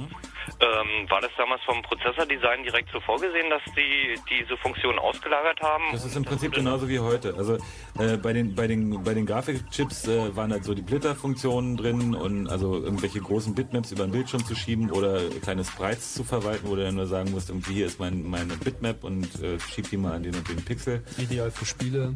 Äh, aber das sind halt das sind halt so. äh, keine CPUs in dem Sinne, dass sie ein eigenes Programm abfahren können, sondern so äh, spezialisierte, spezialisierte Aufgaben. Chips. Genau, es sind nicht wirklich Co-Prozessoren gewesen, sondern einfach spezialisierte Chips für bestimmte Anwendungen, im Wesentlichen halt Grafik und Sound. Das ist ja heute auch noch gängig. Also heutzutage machen das in den, beispielsweise, ich, PCs kenne ich halt relativ gut, äh, da machen das die gängigen Grafikchips, machen eben genau diese Funktionen, dass sie irgendwie blitten können und scrollen können und einen Pointer verwalten können und solche Geschichten. Nur die Soundchips sind dümmer geworden. Das ist nichts Neues. nee, das ist nichts Neues. Ich meine, das ist halt, äh, das ist halt dann mehr Systemarchitektur, wie man, wie, wie man das heute Aber bei der Nintendo 64 gibt es im Prinzip auch wieder das Prinzip, da gibt es halt einen Chip, der Prozessor ist MIPS, ich weiß nicht, warte mal, ist, ist der Grafikchip damit drauf oder ist er getrennt? Nee, nee, es sind mehrere Chips, aber das kannst du sind, nicht mehr glaube so ich, zwei auseinanderhalten. Chips, aber ich glaube, Zwei auf dem zweiten ne? ist auch ein, eine MIPS-CPU drauf, die sich um die Grafik kümmert. Genau, aber das macht die Nintendo 64 Maschine halt so interessant, dass sie halt prima 3D kann, also noch sehr viel besser als die Playstation, deswegen sind die Programme darauf auch so beeindruckend, auch wenn es nicht so viele gibt. Also Super Mario und so ist richtig cool. Und bei den ganzen Prozessordesigns, die ihr jetzt hier habt, die Amiga-Betriebssysteme, spielen die denn eigentlich eine riesengroße Rolle jetzt, ähm, wie die den Prozessor ausnutzen? Gibt es da Vor- und Nachteile, sage ich mal, zu MS-DOSE etc. Äh, im Gegensatz zu Amiga? Äh, mal als Beispiel oder ähm, Also der- Power Mac etc. Ja, also Betriebssystem ist natürlich sehr wichtig. So, also zum Beispiel beim Power Macintosh hat man heute das Problem, dass der Power PC eigentlich ein wunderbarer Prozessor ist, aber leider das macOS irgendwie die Hälfte der Performance schon mal in seinen kleinen Papierkorb, den er da rechts unten immer anzeigt, äh, zieht. NT aus dagegen? Mit was? Mit Windows NT, weil die Also Windows ja NT nutzt das sehr viel besser. So, also NT ist ja auch wirklich was völlig anderes als Windows 95. Da wollen wir mal nicht drüber reden, aber äh, so äh, Windows NT ist halt, sagen wir mal, schon ein ordentliches Betriebssystem, was so, die gängigen ähm, äh, Features so bietet, Virtual Memory, Paging und so weiter, Multi-User. Das ist, deswegen setzt es sich ja auch auf dem Servermarkt ganz gut durch. Also, ich will nicht sagen, dass es jetzt das beste System ist, aber es ist auf jeden Fall deutlich besser als Windows 95. Das ist ja von diesem Erfinder von VMS Aber das ist im Prinzip, worden. das ist im Prinzip äh, äh, ziemlich unabhängig vom Prozessor-Design, äh, äh, weil, weil es halt so ein äh, übliches C-Betriebssystem ist, was auf äh, den, äh, also was halt in C geschrieben ist und gut läuft auf Maschinen, die gut C abarbeiten können, was Genau. eben die meisten CPUs heutzutage. Und das, das Amiga OS ist eigentlich ein sehr schnelles System, weil es eben sehr gut Multitasking konnte und von daher eben den Prozessor auch sehr viel besser ausgenutzt hat. Und wie viel ein Betriebssystem ausmacht, das sieht man derzeit ganz gut bei den Power Macs. Wer sich mal dieses BOS zum Beispiel installiert hat, dieses andere Betriebssystem von der Firma B, der hat Ist gesehen, noch nicht für Intel? Das, das kommt, das kommt dann demnächst auch für Intel. Die haben es jetzt schon einige Male gezeigt und da ist ähm, Mitte des Jahres, also im Laufe dieses Jahres damit zu rechnen. Aber gerade auf dem Power Mac sieht man halt wunderbar, was das ausmachen kann. So, wenn man mit macOS arbeitet, glaubt man vielleicht einen schnellen Computer zu haben, aber wenn man dann auf dieselbe Maschine einfach dieses BIOS installiert, staunend schon mal zuguckt, wie dieses System in 10 Sekunden bootet und dann auf einmal irgendwie 20, 30 Programme gleichzeitig ruckelfrei ablaufen lässt mit irgendwie Bälle springen durch die Gegend und irgendwie Fraktale werden berechnet und man Filmchen kann immer noch angezeigt. überall hinklicken und poppt sofort nach oben und dann schaltet man mal zurück auf macOS und wundert sich, warum man da immer wieder mal 30 Sekunden warten muss, bevor der Computer überhaupt irgendetwas sagt. Merkt man Ja, schon, bloß dann das ist ja die, ausmacht. die entscheidende Frage eigentlich, wie- inwieweit sind die ganzen Betriebssysteme auf die Prozessoren angepasst? Das ist wirklich die Frage. Ja, das spielt, also das spielt aber tatsächlich nur eine, eine, eine untergeordnete Rolle, wenn man sich die, das macOS zum Also Beispiel macOS anguckt. ist halt nicht auf, wirklich auf dem Ja, Power-PC das angepasst. das ist Also für eine ganz andere den- Maschine programmiert ist für worden. 68.000 entwickelt Genau. worden und sie, sie graben da halt immer noch dran, deswegen haben sie auch diesen Emulator drin und sie schmeißen die K-Komponente nach der anderen raus, um das Ding wieder gängig zu machen. Da haben sie auch durchaus Fortschritte, aber letztlich gehen die ja auch den anderen Weg äh, mit dem neuen Betriebssystem, was derzeit noch Rhapsody heißt, was dann wirklich in der Lage ist, dann diese Performance auch sagen wir mal, ausreichend äh, umzusetzen, die da Also, ist. Heutzutage kann man keine Betriebssysteme mehr schreiben, die sich durchsetzen und die auf irgendeinen bestimmten Prozessor ausgerichtet sind, weil Portabilität einfach eine große Rolle spielt. Genau. Und bei Java wird sowieso irgendwie diese Sache mit den Prozessoren weitgehend ausgeklammert, weil Java-Programme mit so einem Bytecode-Engine fahren. Und ähm, im Ja, besten Fall. dass abgestimmt sind, ja. Okay, vielleicht noch deine andere Frage äh, mit Deck, die gehen wir jetzt nochmal drauf an, die sagen wir schon mal Tschüss, ja? Mhm. Okay, Jo, okay. ciao. Ciao. Ähm, Ja, bei Deck wie ist denn das so- bei Alta Vista? 26 Gigabyte oder sowas, weil sie ihren kompletten Index im RAM halten aus Geschwindigkeitsgründen. Und das können sie halt adressieren, weil sie 64-Bit CPUs und ein 64-Bit Betriebssystem haben.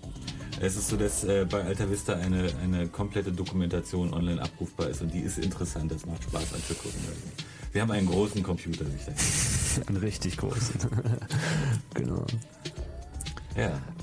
Das mit den 64-Bit, das wird uns noch ganz schön in Gang halten. Es gibt übrigens von Linux einen 64-Bit-Port auf Alpha, also man muss sich keine allzu großen Gedanken machen. Und wie ist das mit der Frage, ob das Internet der beste Prozessor sein könnte? Ja, darauf sollte man nochmal durchaus eingehen. Also es gab ja ähm, vor einiger Zeit, was, wann ist das gestartet? Distributed.net? Oh, schon eine Weile her. Ja, es gibt so ein paar Jahre Probleme, oder die so. kann ein Prozessor nicht lösen. Genau. Also Computer mögen ja ganz schnell sein, aber äh, wenn man in der Lage ist, mehr als einen Computer gleichzeitig an etwas rechnen zu lassen, dann hat das ganz andere Ergebnisse. Also vielleicht als Beispiel dieser neue Film Titanic. Die ganzen 3D-Animationen, die da drin sind, die brauchten halt eine Menge Rechenpower und da kann halt ein Computer alleine nicht mehr viel bewirken. Da muss man eben viele zusammenschalten. Haben sich Alpha-Maschinen genommen, Mit auf, Linux dem, drauf. auf dem Linux installiert war. Wie viel haben sie? 300? War das Irgend so? sowas in der Größenordnung, viel auf jeden Fall. So 300 Rechner, die halt gleichzeitig daran rumgerechnet haben. Und dann setzt sich natürlich eine ganz andere Performance frei. Und dieses Verschachutern beschäftigt die Technologie ja auch schon lange. Es gab da viele Systeme mit Parallelprozessor, äh, Computern, Transputern, Connection Machines, die also versuchten mit Parallelität und Gleichzeitigkeit von viel Hardware irgendwie mehr Rechenergebnisse zu erzielen. Aber heutzutage zeichnet sich eher an, dass das Netzwerk, also das Internet, die eigentliche Verbindungsbrücke zwischen den vielen unterschiedlichen Systemen schlagen kann. Und es gibt gute Beispiele dafür, zum Beispiel dieser Versuch, äh, Schlüssel, verschlüsselte Botschaften zu knacken im Brute Force äh, System. Alle rechnen einfach alle möglichen Kombinationen durch. Das könnte man mit einem Computer eben nicht machen. Aber wenn man das ganze Internet dazu nimmt und auf einmal 50, 60.000 Rechner gleichzeitig mit ihrer vollen Performance da dran rumknacken, dann sieht das natürlich ganz anders aus. Weil als wäre der PC auf einmal 60.000 Mal so schnell. Und die haben auch einige Ergebnisse erzielen können. Also was hatten sie schon geknackt? Also RC5? Ähm, DES vor allen Dingen, Data Encryption Genau, Standard. erstmal DES haben sie geknackt. Und danach haben sie sich irgendwie RC5 vorgenommen, der wurde vor kurzem auch geknackt. Mit verschiedenen Bitlängen, also ich glaube mit 56 Bit Schlüssellänge war das letzte Ergebnis. Also was sie damit aber genau genommen nur Jetzt gehen sie bewiesen haben, dass es 64. im Internet genug Computer gibt, um äh, die gängigen Verschlüsselungsverfahren innerhalb endlicher Zeit äh, zu überwinden. Ja, sie haben auch bewiesen, dass es überhaupt möglich ist, so ein Softwareproblem auf viele Computer gleichzeitig zu verlagern. So, das ist ja nur eine Frage der Intelligenz der Software, die diese Kommunikation löst. Und dadurch ist dann eben, auch diese Render-Jobs sind ja so ein Beispiel, das gibt's ja schon länger, äh, dass man eben auch so sehr viel mehr Performance rauskitzeln kann.